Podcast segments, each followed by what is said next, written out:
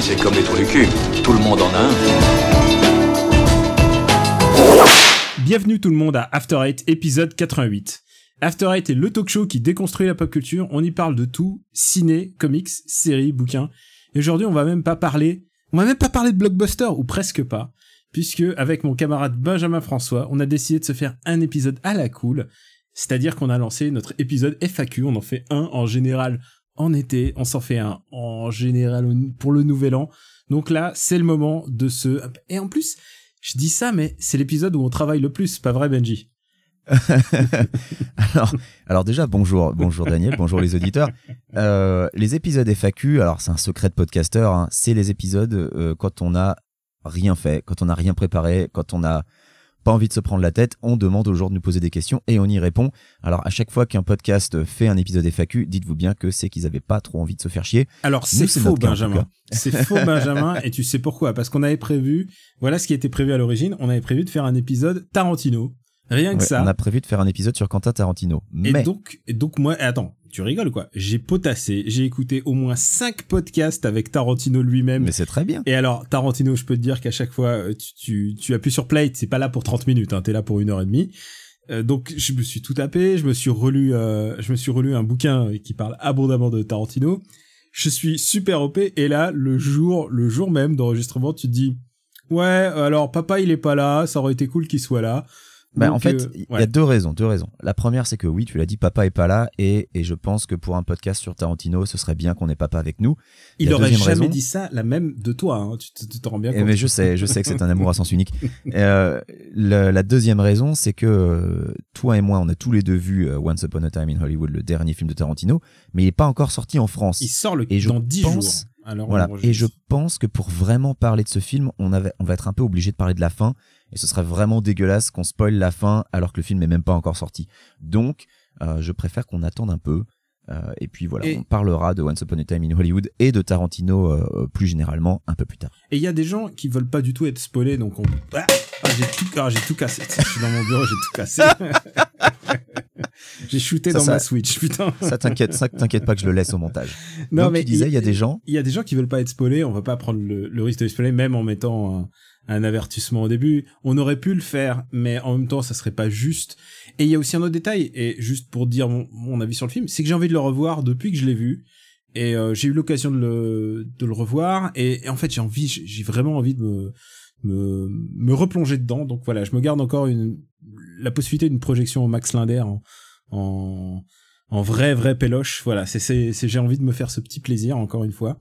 Euh, c'est juste dire que j'ai bien aimé et on en reparlera ici euh, dans, dans pas très très longtemps quand papa daignera emmener un micro en vacances. Franchement, quel ingrat, quel ingrat. Franchement, mais quel, quel manque de préparation, indigne de directeur d'école. Il nous fait, il nous fait un peu honte et c'est pour ça qu'on le garde. Et un peu. À, la place, du coup, on va faire une FAQ. Mais euh, Benji, je suis sûr que t'as plein d'autres choses à nous raconter à part euh, Tarantino et le fait que t'as peut-être aimé ce film, je ne sais pas. Euh, Once Upon a Time, je crois que je l'ai dit sur Twitter, j'ai adoré euh, Once Upon a Time in Hollywood. Euh, mais euh, oui, j'ai d'autres actus, j'ai d'autres actus. Alors déjà, euh, bah, j'ai changé de boulot, tu le sais. et maintenant, je travaille beaucoup plus près de chez moi, ce qui est merveilleux. Alors, je sais pas si ça va me donner l'occasion de refaire des streams, que je rentre à peu près à la même heure vu que je commence plus tard. Mais pour pour ma pour ma vie euh, privée, euh, tout ce qui est ma santé personnelle, le fait de ne plus avoir à conduire deux heures et demie par jour, eh ben c'est vachement bien parce que ça me donne euh, l'opportunité de jouer à plus de jeux, de regarder plus de séries et de films, de lire plus de, de bouquins et de comics. Et donc j'ai vachement progressé à Sekiro. Je suis au boss de fin. Bah, voilà, voilà une bonne une bonne raison de lâcher son job et d'en prendre un plus proche, c'est de cartonner à Sekiro. Euh, cartonné à Sekiro. Alors, on en a, on l'a déjà dit plusieurs fois, tu le sais, euh, toi et moi, on n'est pas du tout d'accord sur Dark Souls. Moi, je, j'aimerais aimer le jeu, mais je, la maniabilité me, me fait complètement décrocher cette impression de flottement et dans le même temps de diriger un 33 tonnes. Je déteste Dark Souls pour ça, mais j'ai pas du tout ces problèmes-là avec Sekiro, puisque Sekiro, le perso répond au doigt et à l'œil. La maniabilité, euh, pour moi, a été vachement améliorée. Alors, il y a encore des problèmes de caméra. Je suis mort à de multiples reprises à cause de la caméra qui était derrière moi ou qui n'affichait plus mon perso bloqué dans un mur. Voilà, il y a encore ces problèmes-là, mais euh, pour le reste, j'apprécie quand même vachement mieux Sekiro, donc euh, donc euh, c'est encourageant. Je vais peut-être euh, jouer à Bloodborne du coup quand j'aurai déballé ma PS4. Ah, J'ai tellement hâte que tu te mettes à Bloodborne, qui est un de mes jeux préférés de tous les temps, hein, je te rappelle. Voilà. Et euh, mais là, ma vraie news, c'est que c'est que tu euh, vas à pied au travail, c'est ça. Je vais à pied au travail déjà. Bon, ça c'est une news. mais non, la vraie news, c'est que j'ai vu Hobbs Show. Et oui puisqu'il est sorti aux USA euh, ce vendredi. Il sort J'y au étais moment hier à soir. publication d'épisode. Donc pas de spoil. Voilà, il sort le jour de la publication de l'épisode. Alors, moi, je ne vais pas spoiler le film, mais en revanche, il y a un truc qui est très important que je dois dire. Le film spoil la fin de Game of Thrones. Alors, si vous n'avez pas vu la fin de Game of Thrones et que Ah, vous voulez la voir, il y a une blague sur la fin de Game of Thrones dans une des, des scènes post-génériques, sachant qu'il y a trois scènes post-génériques. Donc, je n'en dirai pas plus. Euh, voilà, si vous avez euh, l'intention de regarder Game of Thrones, que vous n'avez pas encore vu la fin, eh ben, euh, soit vous partez avant la scène post-générique de Hobbs Shaw, soit vous attendez. Mais j'ai trouvé ça assez, assez couillu, hein, comme, comme, comme, comme, comme truc. Mais je trouve ça toujours un peu con quand euh, un produit de la pop culture va en spoiler un autre. Genre, j'aime pas quand le Daily Show fait des blagues qui incluent des spoilers sur d'autres séries. Euh, bah là, Hobbs Shaw fait une blague sur donc la, la fin de Game of Thrones et, euh, je trouve que c'est un peu trop tôt. Est-ce qu'on too devrait soon, pas faire une liste de, de films et d'œuvres qui spoilent les autres? Qui spoil les autres Parce que V640, V640 spoilait Lost, Ça va, ça va nécessiter beaucoup de recherche, ça, par Euh, contre. hein. T'as envie de beaucoup Long- bosser pour ces podcasts? The Long Shot spoilait la saison précédente de Game of Thrones. C'est vrai. Et de manière assez dégueulasse, genre c'était tellement gratuit. Mais en fait, c'est devient ça, c'est ça le joke, c'est que maintenant les gens spoilent le, le truc pour le pour la blague. pour la blague. Mais euh, là, pour Hobbs Shaw, c'est vraiment dégueulasse. hein. C'est vraiment la fin de, du, c'est le dernier épisode, quoi. Enfin, bref.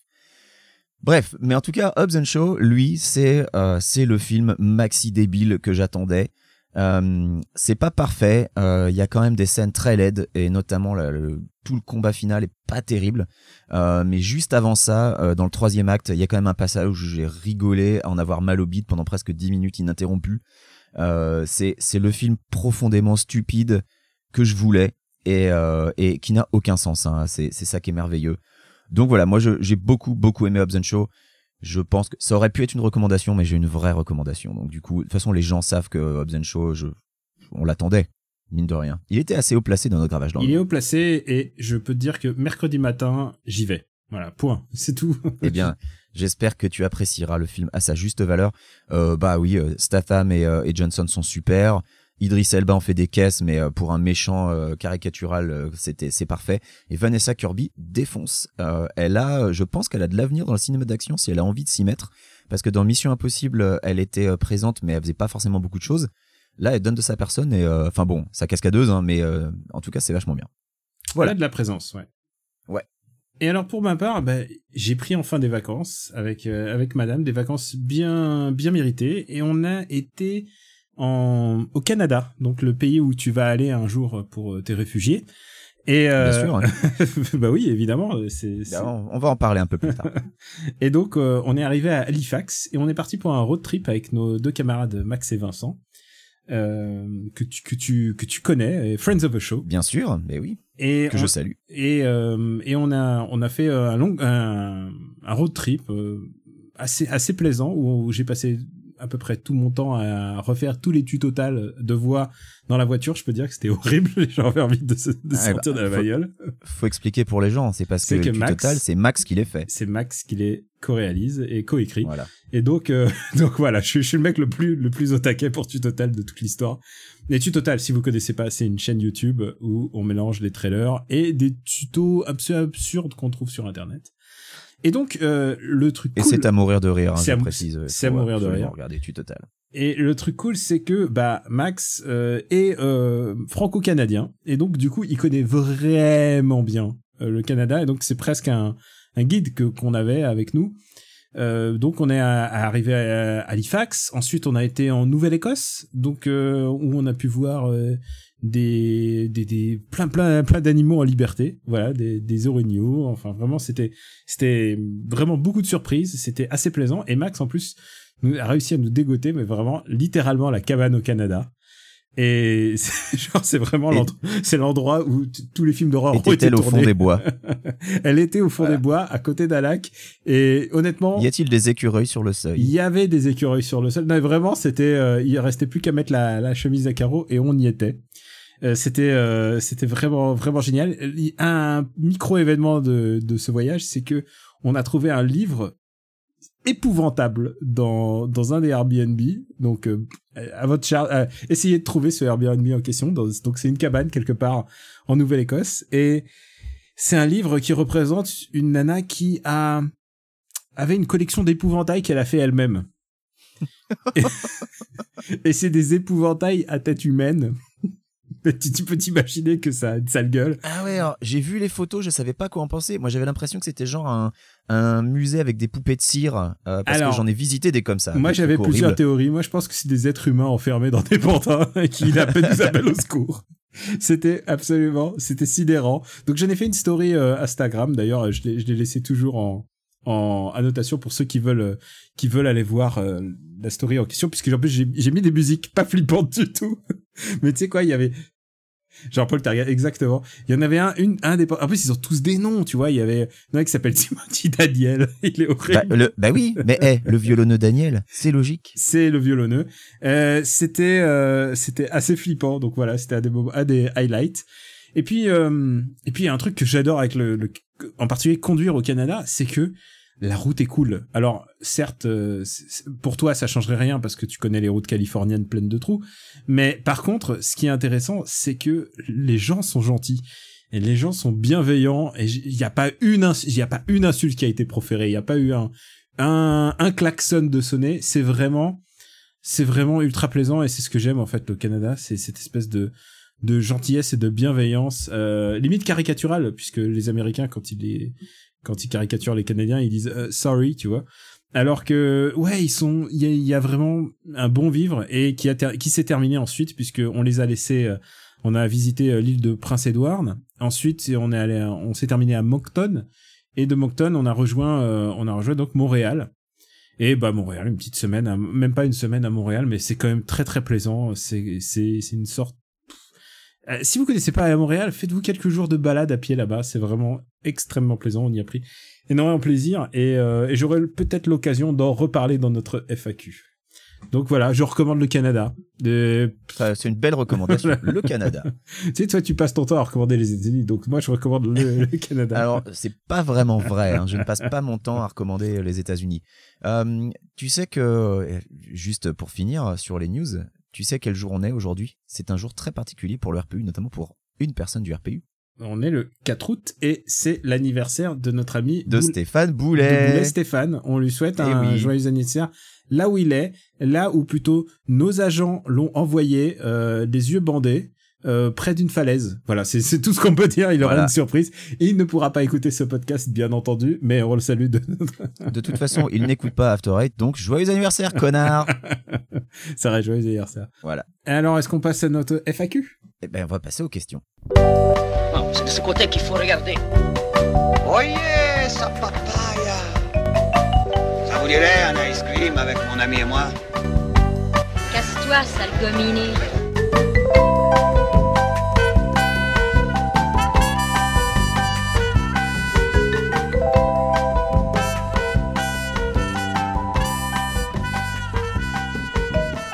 Épisode FAQ, on va prendre des questions qui nous ont été adressées euh, par nos auditeurs sur After FR, notre notre compte Twitter. Et, et, et on est assez satisfait du résultat parce que euh, tu as tu as envoyé ce message genre à 9h du matin et voilà, en fin de journée, on a on a une espèce d'assemblage de de questions assez intéressantes. Euh, tu n'as insulté presque personne, franchement, je trouve ça remarquable de ta part. Quand j'ai fait le tri, ouais, c'est vrai. Non, non, des très bonnes questions. Merci à, merci à tous nos auditeurs. Et euh, voilà, on, a évidemment dû faire un tri parce qu'il y en avait sinon beaucoup. Hein. On va pas faire. C'est quand même un épisode. On a prévu de glander, donc j'ai pas prévu de monter un épisode de 4 heures. Donc voilà, on a fait du tri, euh, mais ne vous inquiétez pas. Si votre question n'a pas été choisie, peut-être c'est parce qu'elle a été posée par quelqu'un d'autre, ou sinon, eh bien, euh, ou alors prochain épisode. Vous voyez les prochains, écoutez les prochains, les précédents FAQ parce que peut-être qu'on en a déjà parlé. Peut-être qu'on a déjà répondu à certaines des questions. Oui, il y en a certaines que j'ai pas prises parce qu'on a déjà répondu. Donc vous pouvez réécouter les précédents épisodes FAQ. Juste pour vous dire, euh, je suis team chien, il est team chat et l'autre aussi est team chat. Voilà. Tout ça c'est connu. Euh. On va pas se répéter. Non. Alors, on va prendre une question et là on est sûr de pas se répéter du tout. C'est une question de juste un gars qui dit vous êtes plutôt soba, ramen ou udon? Euh, tu veux commencer ou je le fais? Allez, bah, je commence, je commence. Euh, moi, je suis plutôt ramen et euh, même plus précisément, je suis plutôt tsukemen. Il y a, alors, c'est ça va faire assez assez euh, bizarre de le dire, mais à Los Angeles, il y a une vraie culture euh, du ramen. Euh, alors je sais qu'on peut le dire que ouais bah tu vas rue Sainte-Anne c'est pareil.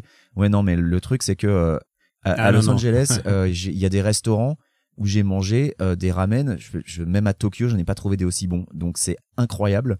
Il y a, une vraie communauté japonaise, non seulement à Little Tokyo, mais aussi euh, dans, West LA, euh, dans ce qui s'appelle. Alors, il y a plusieurs noms, soit Little Tokyo West, soit Little Osaka, et avec des restos qui euh, vraiment proposent des trucs super intéressants que tu vas pas forcément trouver ailleurs. Et euh, bah, des restaurants comme euh, comme euh, Tsujita Annex ou Killer Noodle proposent de, des ramen incroyables. Euh, donc voilà, donc plutôt ramen, plutôt tsukemen, mais euh, ceux de Los Angeles en fait. Bah écoute, moi j'ai un j'ai un petit souci parce que il- on, on parle de soba. On, moi je pense qu'il faut revenir à, à l'essence de la question, c'est-à-dire est-ce qu'on est plutôt, on parle des nouilles, donc est-ce qu'on est plutôt soba, est-ce qu'on est plutôt men ou est-ce qu'on est plutôt udon? Déjà, il faut isoler les nouilles parce que Faire la différence des nouilles, ouais. euh, les men c'est du blé, le soba c'est du sarrasin et euh, le udon, si je me souviens bien, c'est du froment. Donc déjà c'est des c'est textures différentes. Moi je j'exclus déjà le udon de fait. Je, je suis pas très fan T'aimes des, pas le des udon euh, alors c'est j'aime pas le udon. Dans dans ce choix c'est mon Bah, troisième le choix. udon, on peut le dire, c'est des, c'est des nouilles qui sont plus grosses et généralement, euh, euh, pas, je ne remarque pas toujours, non. Ça peut être servi dans de la soupe froide ou chaude. Ça dépend. Et et elles peuvent être grosses ou fines euh, suivant Les les udon, elles sont plutôt grosses quand même par rapport, au, par rapport aux nouilles de ramen d'habitude. le soba, euh, contrairement euh, à ce que beaucoup pensent, c'est c'est pas les nouilles qu'il y a justement dans dans, dans les ramen, c'est le c'est les men qui sont dans le ramen. Mais euh, le soba, par exemple, euh, euh, on utilise aussi euh, finalement pour faire les yakisoba, on utilise des men aussi. Donc c'est vraiment une c'est vraiment une grosse astuce. Le soba, c'est vraiment un truc assez différent. Donc de base, de base Alors, le, le udon, c'est le froment et les soba, c'est le sarrasin. Merci Wikipédia. Ah bah tu vois, c'est exactement ce. Je, écoute, je suis un, je suis un wiki, je suis un wiki des nouilles. Euh, Pour les cuisiner assez souvent, je vois un petit peu la différence. Alors le men, le truc c'est que euh, moi j'adore le justement le yakisoba. Le yakisoba, je pense que c'est un de mes plats préférés euh, de la cuisine japonaise. C'est le truc qui passe partout. C'est pas très compliqué à faire chez vous. Euh, c'est vraiment une histoire de pâte, un petit peu de sauce, rajouter un petit peu de, de choses que vous aimez dedans. Et euh, c'est pas vraiment compliqué à, réussir. J'ai un vrai problème avec le ramen. C'est pour moi le ramen. euh, je trouve qu'il y a vraiment beaucoup, beaucoup, beaucoup de déchets euh, dans la cuisine du ramen. C'est-à-dire, euh, bah les bouillons ils sont pas très bons. Euh, les nouilles, enfin le truc est trop gras pour être trop gras. Enfin, par exemple sur euh, rue Sainte-Anne, le- que, que tu as mentionné juste avant, on va faire une heure sur les Ouais. ramen. hein, en fait, c'est ça l'épisode. euh, rue Sainte-Anne, il y en a aucun qui me satisfasse vraiment. Et je dois le dire, même au Japon, je suis pas très fan. Il faut que j'aille vraiment dans un endroit qui m'a été recommandé, euh, qui, qui vraiment. un- Je crois que je t'ai, je t'ai jamais emmené dans mes non, restos de non, ramen non, non, LA parce que t'as- j'ai T'as jamais voulu y aller jamais en fait. voulu, je préfère aller à ton truc où il y a euh, une huître avec du caviar dedans pour euh, 15 pour Ah. pour 15 dollars. Pour 15 dollars, il y a du caviar dans une huître. Moi, j'y vais, mon gars. Mais Mais écoute, non, mais la, la prochaine fois que tu viens, franchement, euh, je, je te dis, je, je l'ai fait tester à plusieurs personnes. J'ai fait tester à des boules à poire, à des pois chiches, à des homards ouais, mais- boulons, mais- et ils ont tous Euh, validé. C'est, des tu parles à quelqu'un qui a euh, du goût, et ramen. tu parles à quelqu'un qui a du goût et, de la connaissance. Non, mais bon, peu importe. Il y a, j'avais, j'avais, des a priori sur les tsukemen et ça c'est très important parce que je, je vraiment Ah, je, Voilà, bah, je voulais revenir dessus pour expliquer ce que c'est les tsukemen. Faut qu'on fasse la je différence. trouvais ça dégueulasse. Et vas-y, explique si tu veux. Bah, les tsukemen, en fait, euh, c'est euh, la, la principale différence avec les ramen, c'est que les nouilles sont servies à part. T'as ton bol de bouillon, t'as ton bol de nouilles. euh, les nouilles sont froides et en fait, tu vas tremper tes nouilles dans le bouillon pour déjà qu'elles se réchauffent et pour ensuite les savourer. Et euh, la principale différence, c'est que du coup, elles ont, elles, elles n'absorbent pas autant le bouillon que quand elles sont servies dedans avec les ramen, donc elles ont une meilleure consistance. Euh, et euh, bah, euh, moi, j'aime beaucoup en fait le concept. Bah alors, euh, moi j'étais pas fan parce que évidemment ça entraînait pour moi beaucoup de gras euh, inutiles. Et, et un ami commun, c'est comme ça qu'on va l'appeler, un ami commun m'a invité euh, un jour à un resto de Tsukemen, euh, pas loin de chez lui, et c'est défoncé. Ça a, vrai, ça a vraiment défoncé. C'était mon dernier repas de l'année dernière euh, euh, à Tokyo, et c'était vraiment très très très très bon. Donc je pense que j'ai une nouvelle adresse à Tsukemen et je peux y aller sans honte. Euh, voilà, c'est vraiment très très voilà. J'ai été surpris en bien par le Tsukemen, mais encore une fois, c'est c'est une approche différente de la nouille. Et en fait, j'ai un vrai souci, c'est que j'aime que quand je suis en confiance avec la cuisine qui a été faite. Et euh, Bon, par exemple, j'ai été sur une île l'année dernière euh, au Japon et c'était servi par une vieille dame qui visiblement n'avait plus une bonne, assez bonne vision de ce qu'elle faisait en cuisine. Mais l'endroit était si pittoresque que les nous et surtout c'était le seul resto euh, ouvert de l'île hein, ce soir-là. Donc ça a donné un espèce de, de goût supplémentaire. Tu vois, le cadre était de m'apportait une une joie supplémentaire que ne m'aurait peut-être pas apporté euh, un truc de, de chaîne un peu dégueulasse. Parce que faut pas oublier qu'il y a aussi des chaînes assez dégueu. euh. Ah oui, il y a des chaînes à ramen, Voilà. oui. Donc euh, je pense qu'on est plutôt on est Non, mais la- on est plutôt men toi et La moi. prochaine fois que tu viens à Los Angeles, je te force et euh, je t'emmènerai à Killer Noodle à Tsujita Annex. Je me méfie, je me méfie quand tu me forces à la bouffe parce que t'as vraiment des goûts. Je t'ai jamais emmené dans un mauvais resto, alors commence pas. Euh, euh, Il y avait un truc où j'étais pas Oh pas très satisfait, mais bon, euh, C'était quoi? euh, c'était un truc de grillade et il était un peu bof quoi. Un truc de grillade? Ouais, et en face il y avait un barbier euh, qui donnait sur la. Putain, ce, ce podcast va être très très live mon gars. Attends, mais Il je me rappelle pas du tout de quoi tu parles. Il Quoi. y a un pote qui- et, et, et c'est- il y avait un, un barbier qui donnait sur la rue en garage garage ouvert. Te dit rien? Euh... Je pense qu'il y a beaucoup de euh, que tu vas couper aussi. Attends, non, non, non, t'as- pas aimé euh, euh, Baby Blues Barbecue? C'était pas super. Je suis désolé, c'était pas génial. Je te déshérite. Bah, d'abord, je suis pas ton héritier, mais d'accord, ok. Mais, mais, c'est- mais c'est- c'était pas ouf, quoi. C'était pas ouf. Excuse-moi, hein. Tu m'en veux? Je boude. Bon, vas-y, prends une autre question. C'était que la première question. voilà, c'est l'effet Bah, Gaijin on a Dash, fait- gars. Bon, c'est On a fait la moitié de quoi l'émission. fait 10 minutes. Ouais, très bien. Non, 10, 10 minutes. Ah ouais, d'accord. Eh mais écoute, si on fait une émission de 20 minutes, c'est d'autant plus court à monter pour moi, ça me va. Euh, je vais prendre une question de Birdseye. Quel est Fidèle le pire auditeur. film de l'année Très fidèle auditeur. D'ailleurs, euh, il a, il a appris de lui-même pour, euh, pour répondre à certaines des questions auxquelles on avait déjà répondu, donc c'est très gentil à lui. Euh, Birdseye, donc, il nous demande quel est le pire film de l'année pour l'instant, sachant qu'on connaît déjà le meilleur, c'est Parasite. Euh, moi, euh, j'ai pas hésité une seule seconde, c'est Anna pour moi le pire film de l'année pour l'instant. Pour toi, Daniel. Ah, putain, tu me. Sachant que toi, t'as vu beaucoup de comédies tu françaises. voles, Anna. donc, euh, Voilà, écoute, j'ai une liste devant moi de tous les films que j'ai vus le six premiers mois. J'avais hésité à faire une vidéo de mon best-of sur six mois. Et il y a quand même, il y a quand même beaucoup, beaucoup de, beaucoup de daubes. Mais il y a aussi des bons films, en fait. C'est ça que je suis surpris. Alors, je regarde plutôt dans les comédies pour voir ce qu'il y avait. Qu'est-ce qu'on a encore fait au bon Dieu? Nicky Larson, All Inclusive, euh, Tu vois, moi, je suis obligé de prendre Anna parce que tous ces trucs-là. euh, Black Snake était pas très bien. Euh... Ah, il y avait vraiment des, des... Tiens, tiens, tu te souviens que Captain Marvel est sorti cette année, hein, oublie pas. Ouais, ouais, je m'en rappelle. Mon bébé qui était vraiment pas bien. Euh... Il y avait... Captain Marvel, il survole au-dessus de tout ça. Hein. Ouais, ouais, euh, euh, il y avait Green Book qui est sorti cette année en France. Ouais, Euh, il y avait L'année Glass, on l'a déjà oublié, mais Glass est sorti cette année. Et-. Et je crois que c'est pas le pire film, mais c'est le film que je tiens à garder en mémoire.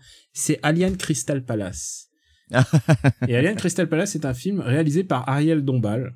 Et c'est un grand classique déjà, je pense qu'il s'échange en DivX sous le manteau. C'est Et euh, on peut le dire, Papa et toi avaient enregistré un épisode hors série euh, du podcast Nanarland sur Alien Crystal Palace. il a déjà sa fiche euh, Nanarland, tu vois, c'est genre 2019, il est déjà il est déjà dispo. Ah, bien sûr. C'est un film dans lequel elle joue avec euh, Nicolas Kerr et euh, Asia Argento.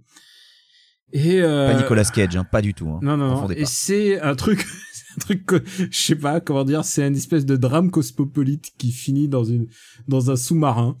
Euh, je peux pas te dire, tu sais quoi, franchement, t'as l'impression d'être dans une secte raélienne, euh, à, à, à la gloire de Ariel Dombal. C'est, c'est un, c'est un film unique. Donc je sais pas si c'est le pire film, mais c'est le film le plus à part. Euh, en pire film qui me vient parce que j'ai la liste devant mes yeux. Putain, j'ai quand même, j'ai vu Shazam, j'ai vu Just Gigolo qui était vraiment pas bien. Mais Shazam, c'était pas, c'est pas aussi nul que Anna, quoi. Attends, attends, je suis en train de regarder, je suis en train de regarder toute toute ma liste là. Euh, et alors, Shazam, pour moi, ça va dans le haut du DCU. Hein. et alors, euh, Tanguy 2, je tiens à dire particulièrement. Tanguy 2 était pas très bien. Je tiens à le dire, je pense pas qu'il y aurait de Tanguy 3. Voilà, c'est tout ce que je dirais. Je veux pas spoiler mes cartouches. Euh, voilà, c'était pas Donc du coup, si j'avais pas pris Anna, t'aurais pris Anna quand même Malgré toute cette liste de la honte? Ah non, Tanguy 2, c'est pire. Ouais, Ok. Tanguy 2, c'est vraiment pire encore. Enfin, que je le regarde dans l'avion, du coup. Eh, idée de sujet. Alors, euh, une autre question peut-être? Vas-y, je t'en prie. dans, quel- euh, dans quel film ayant eu l'Oscar du meilleur acteur Nicolas Cage aurait-il aurait-il été le meilleur? Euh, c'est une bonne question, mais alors du coup, alors, je suis obligé de regarder Ah les non, Oscars moi, du meilleur moi, j'en ai qui me viennent en- tête. Je pense, je pense euh, sans aucun doute que euh, Nicolas Cage aurait été meilleur que Rémi Malek dans le rôle de Freddie Mercury. C'est extrêmement dur de contredire ça. Euh, je suis d'accord. Je suis d'accord. mais mais il y a d'autres euh, Oscarisés, je pense qu'il aurait été meilleur. Honnêtement, sans- Honnêtement, j'aurais bien voulu voir Nicolas Cage en Stephen Hawking à la place d'Eddie Redmayne dans la théorie de alors The Theory of Everything. pas loin, moi je le voudrais euh, Nicolas Cage à la place de Leonardo DiCaprio dans The Revenant. Parce que je pense que il aurait il aurait rampé pour avoir un Oscar lui aussi. Nicolas Cage en Lincoln à la place de Daniel Day-Lewis. C'est vrai. Euh, il faut que j'essaie de me souvenir de parce que. Euh, euh, Alors moi j'ai la liste sous les yeux. Hein. Tu veux voir Nicolas Cage en Harvey Milk à la place de Sean Penn? Non mais euh, attends, il y avait pas euh, Jamie Foxx qui a eu Jamie Foxx c'était pas euh, Oscar pour Ray? Bah pour Ray Charles. Alors, ouais, tu ouais. vois, Nicolas Cage en Ray Charles avec polémique, une blackface. Polémique. Nicolas Cage dans le rôle de polémique. Quel enfer. Mais eh, eh, Denzel Washington a eu deux Oscars. Je pense que je pense que Nicolas Cage aurait pu les jouer. Bah, regarde, puisque tout à l'heure j'ai dit euh, Est-ce qu'il a eu Nicolas deux Cage à la Oscars? place de Denzel Daniel Day-Lewis. Denzel il a pas eu deux Oscars. Il a euh, il a eu qu'un seul Oscar en plus Denzel. Euh, je écoute. je Il a eu que Training Day, je crois. Je sais je sais même plus. Euh, bah il a pas eu pour Flight, il a été Ah, nominé. Et tu sais qu'il y en a un qui me revient. Je pense que euh, Nicolas Cage aurait été vraiment très bon dans Vie Artiste. Ah ben oui, évidemment. Et euh, non, moi je disais comment j'ai déjà, je l'ai déjà mis à la place de Daniel Day-Lewis pour Lincoln, mais mais dans There Will Be Blood, hein, pourquoi pas ah oui. Ah Daniel Day-Lewis par contre a eu euh, a eu son lot d'Oscars. Ça par contre. euh, Ouais. euh, Il y a pas de doute. C'est un c'est un abonné. Mais maintenant il s'est arrêté. Et euh, je pense qu'il aurait été un très Nicolas Cage aurait été un très bon Kevin Spacey à la place de Kevin Spacey puisque en ce moment on c'est le grand remplacement de Kevin Spacey. Oui, pour American Beauty. Et, euh, Euh, et sinon, hein, sinon deuxième blackface pour le dernier roi d'Écosse, Nicolas Cage en Idi Amin Dada. Et, et puis j'aurais bien voulu le voir finalement dans Forrest Gump. Voilà, mais bon. On a fait... il aurait pas été génial. Il aurait pas été génial à un moment, tu sais, parce que moi, ce que j'aime dans Nicolas Cage, c'est quand. Tu sais que ça, avec les deepfakes, peut-être qu'on peut le faire. Peut-être qu'on peut avoir Nicolas Cage dans Forrest Gump. Tu sais ce que j'aime moi dans quand dans Nicolas Cage, c'est quand il lose his shit quoi. Quand tout d'un coup il se met à taper en faisant non non non, taper quelqu'un ou à taper un truc et il devient fou de rage. Et j'aurais bien voulu voir une scène folle de rage dans Forrest Gump. Donc ouais, ma réponse ce sera Nicolas Cage dans le rôle de Forrest Gump dans Forrest Gump. Et moi, je vais rester sur Lincoln. Je pense que Lincoln, c'est vraiment un bon choix pour Nicolas Cage. Mais il aurait, il aurait fait, euh, mais il aurait très fait un bon. euh, Non, mais il aurait un très bon Freddie Mercury. Un bon ça, par Freddie contre, Mercury, je suis d'accord. C'était vraiment une évidence. Allez, à toi de jouer. Euh, je vais poser la question de Bratislabat, qui nous en a posé plusieurs, mais on a dû sélectionner, hein, bien sûr, qui nous demande quel est le cinéma auquel vous vous rendez habituellement. Appartient-il à un réseau d'autres salles? Alors, je vais commencer. Moi, je vais euh, chez AMC, puisque euh, j'habite à Burbank depuis un an, et à Burbank, euh, on a trois cinés, et c'est trois AMC, et ils sont tous dans le même pâté de maison, donc c'est- assez curieux, en fait, la répartition des cinémas à Burbank.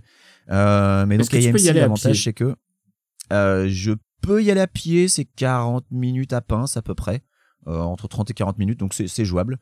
Euh, AMC a pour particularité d'avoir une offre euh, pas vraiment illimitée, mais qui se rapproche de l'offre de, de UGC illimité.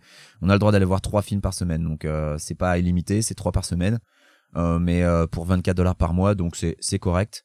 Euh, sachant que quand on utilise la carte, on a euh, droit, euh, on, on a- on accumule des réductions, enfin on accumule des points pour avoir des réductions. Genre hier, j'ai eu mon euh, soda grande taille pour Hobbs Show avec mes points, donc c'était très bien. Évidemment que Donc tu voilà. l'as eu. Évidemment que tu as eu ton gros soda. Ah mais on n'a pas conscience de la taille du soda ou de la taille des popcorn aux USA tant qu'on n'a pas essayé. Ouais, c'est D'ailleurs, voilà. est-ce que tu est-ce que tu as dans dans ces trois ciné, est-ce que tu as un un hit-in Euh, non, mais c'est le- dine-in, c'était un AMC, celui où on est allé Bah pour oui. voir Pain and Gain, je te le rappelle.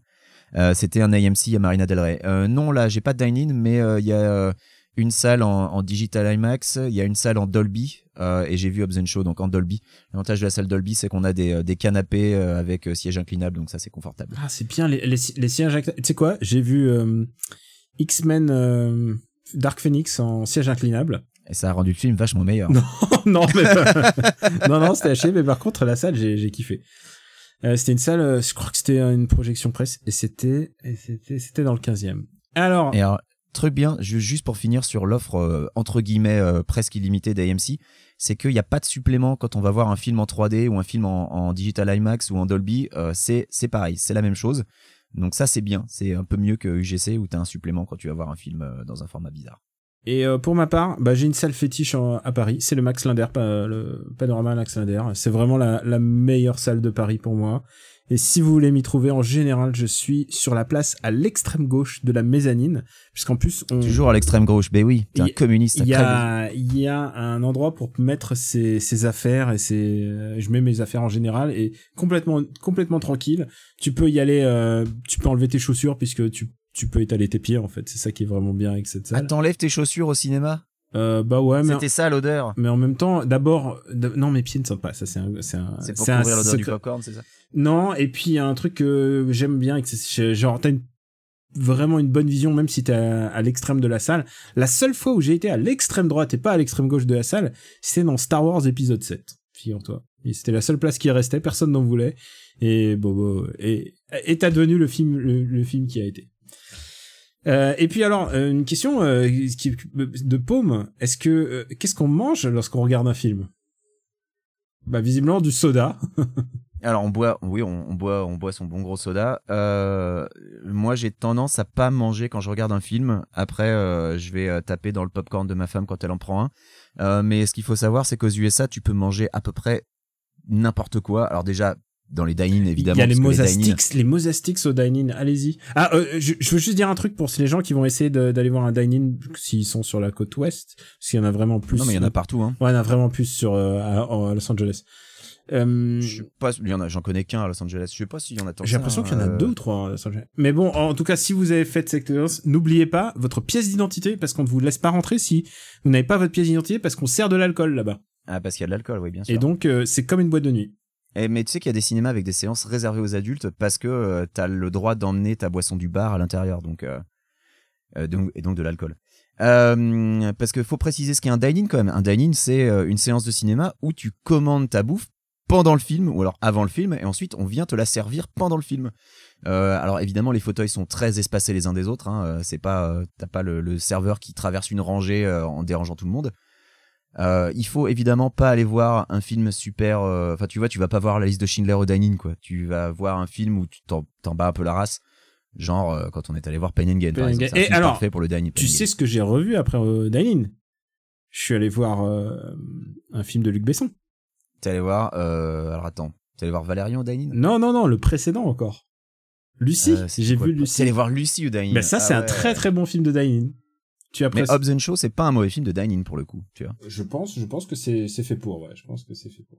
Mais donc, ce que je voulais préciser, c'est que euh, donc aux États-Unis, tu as les dine-in évidemment où tu as toutes sortes de bouffe, mais tu as les restos normaux qui servent aussi des pizzas, des hot dogs, euh, de, des, des flatbreads, euh, des hamburgers euh, dans, le, dans le- le- la cafette normale. Donc tu as des gens qui vont rentrer pour regarder le film à côté de toi, à la place à côté de toi, en se tapant un immense bretzel avec euh, de la sauce à la moutarde.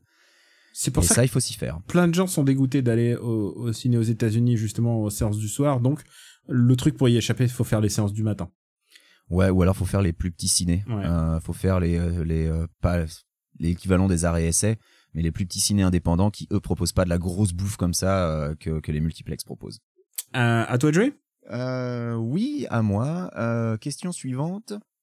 Euh, question de Stunfy. Quel est à votre avis quel est votre avis pardon sur la multiplication des services d'abonnement VOD et jeux vidéo? Comment vous pensez que ça va se finir? Bah ça va se finir par notre mort, ça c'est sûr, mais Eh bien, mais on espère le plus long, Bah. dans très très très longtemps. le plus tard possible. Ça va se finir tout simplement par ben il y a déjà énormément de services de VOD aux USA qui ont crevé la gueule ouverte euh, ces dernières années. Euh, je pense à Siso qui était un, service spécialisé pour la comédie. Euh, je pense à Crackle qui est le service de Sony qui est quasiment inexistant. Je pense que bah oui, de toute façon le, le- le portefeuille des gens étant pas aussi extensible que l'avidité des majors, euh, au bout d'un moment, il va y avoir des services où euh, bah, les gens n'auront pas les moyens de s'abonner, donc, euh, et, puis, donc et puis, ça va- il y a le ça va disparaître. il y a le maxi service, c'est-à-dire, je pense que les, les services vont s'unifier euh, dans des offres euh, comme ce que propose aujourd'hui Amazon, c'est-à-dire tu commandes, t'as as Amazon Prime, mais du coup t'as la chaîne Amazon, du coup t'as je, je, je, je dis pas, je dis pas intéressé, mais tu peux t'abonner à ta chaîne Twitch par euh, par Amazon. Tu peux t'as un t'as un abonnement d'un an à au, au online de Nintendo par Amazon. Enfin, les trucs vont s'unifier dans des Je dans pense des que- offres composites à mon avis. Voilà, les offres composites et les partenariats, c'est peut-être ce qui va permettre euh, à certains de survivre. Moi, je sais que via Spotify, j'ai euh, eu accès à un abonnement Hulu.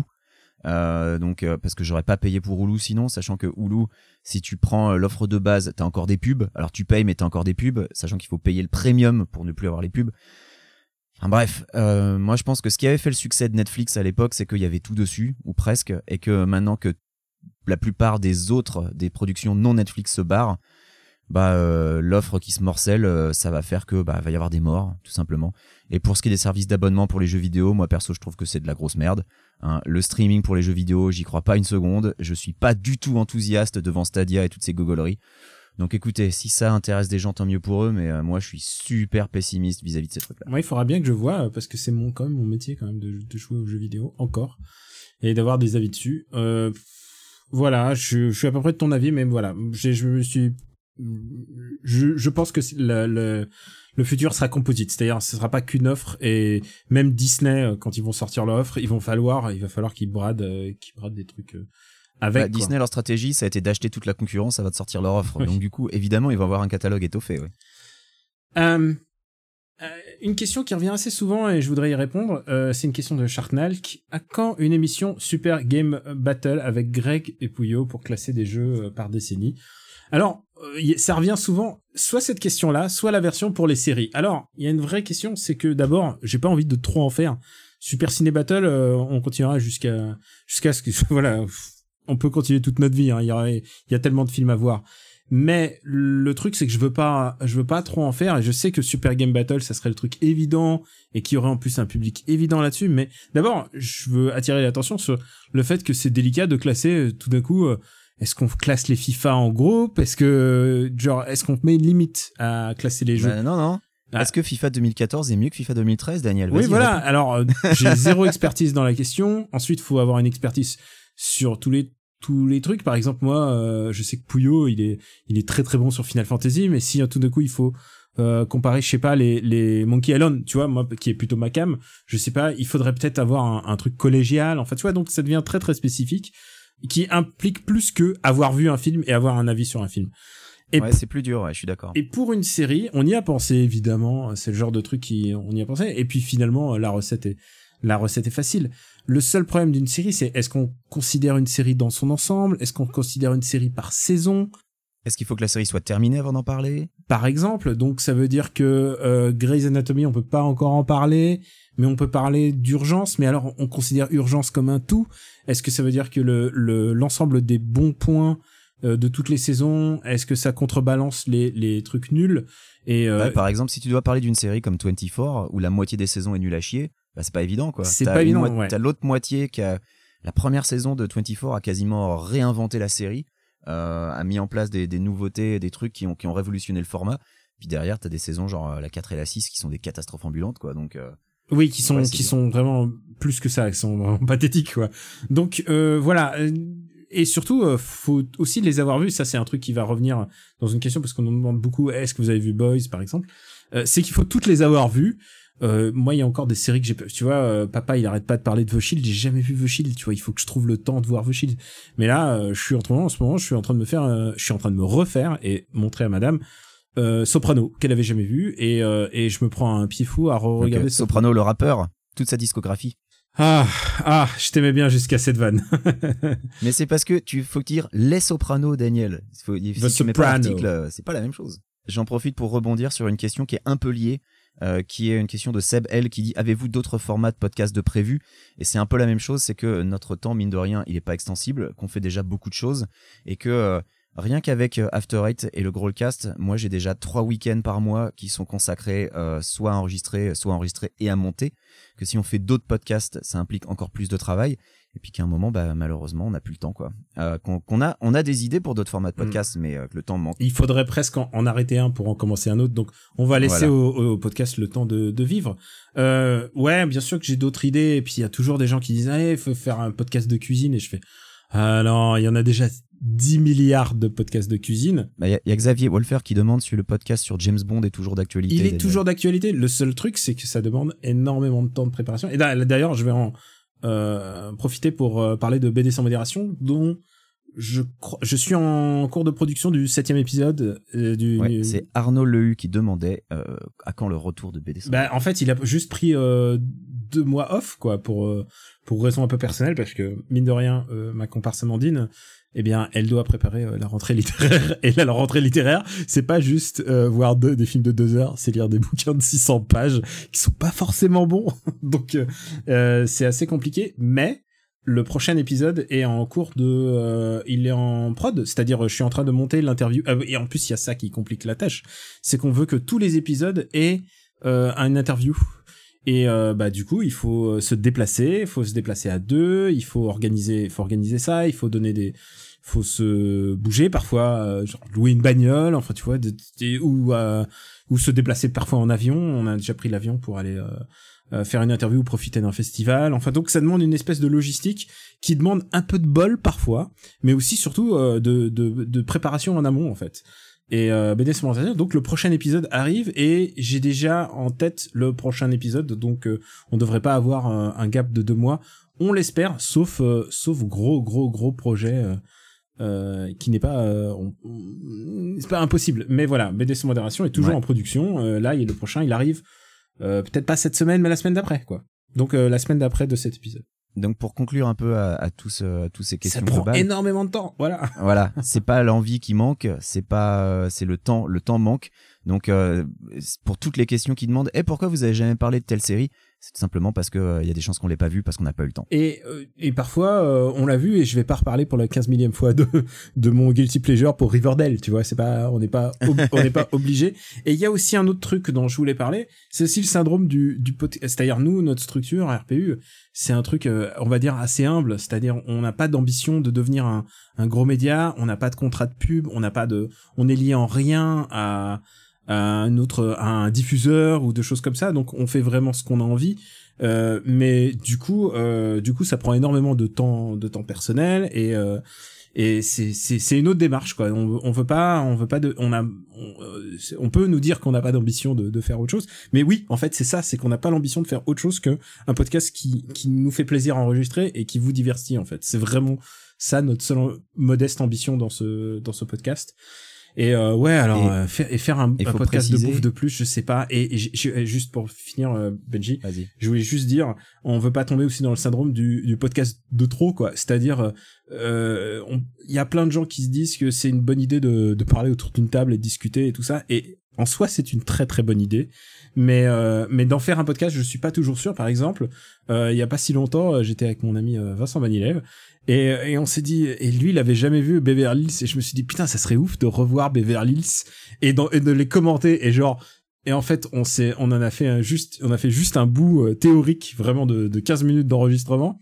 Et je me suis dit, est-ce qu'on a vraiment besoin de deux culs qui sont en train de parler de Beverly Hills 20 ans plus tard? Euh, Je suis fasciné par Beverly Hills, hein.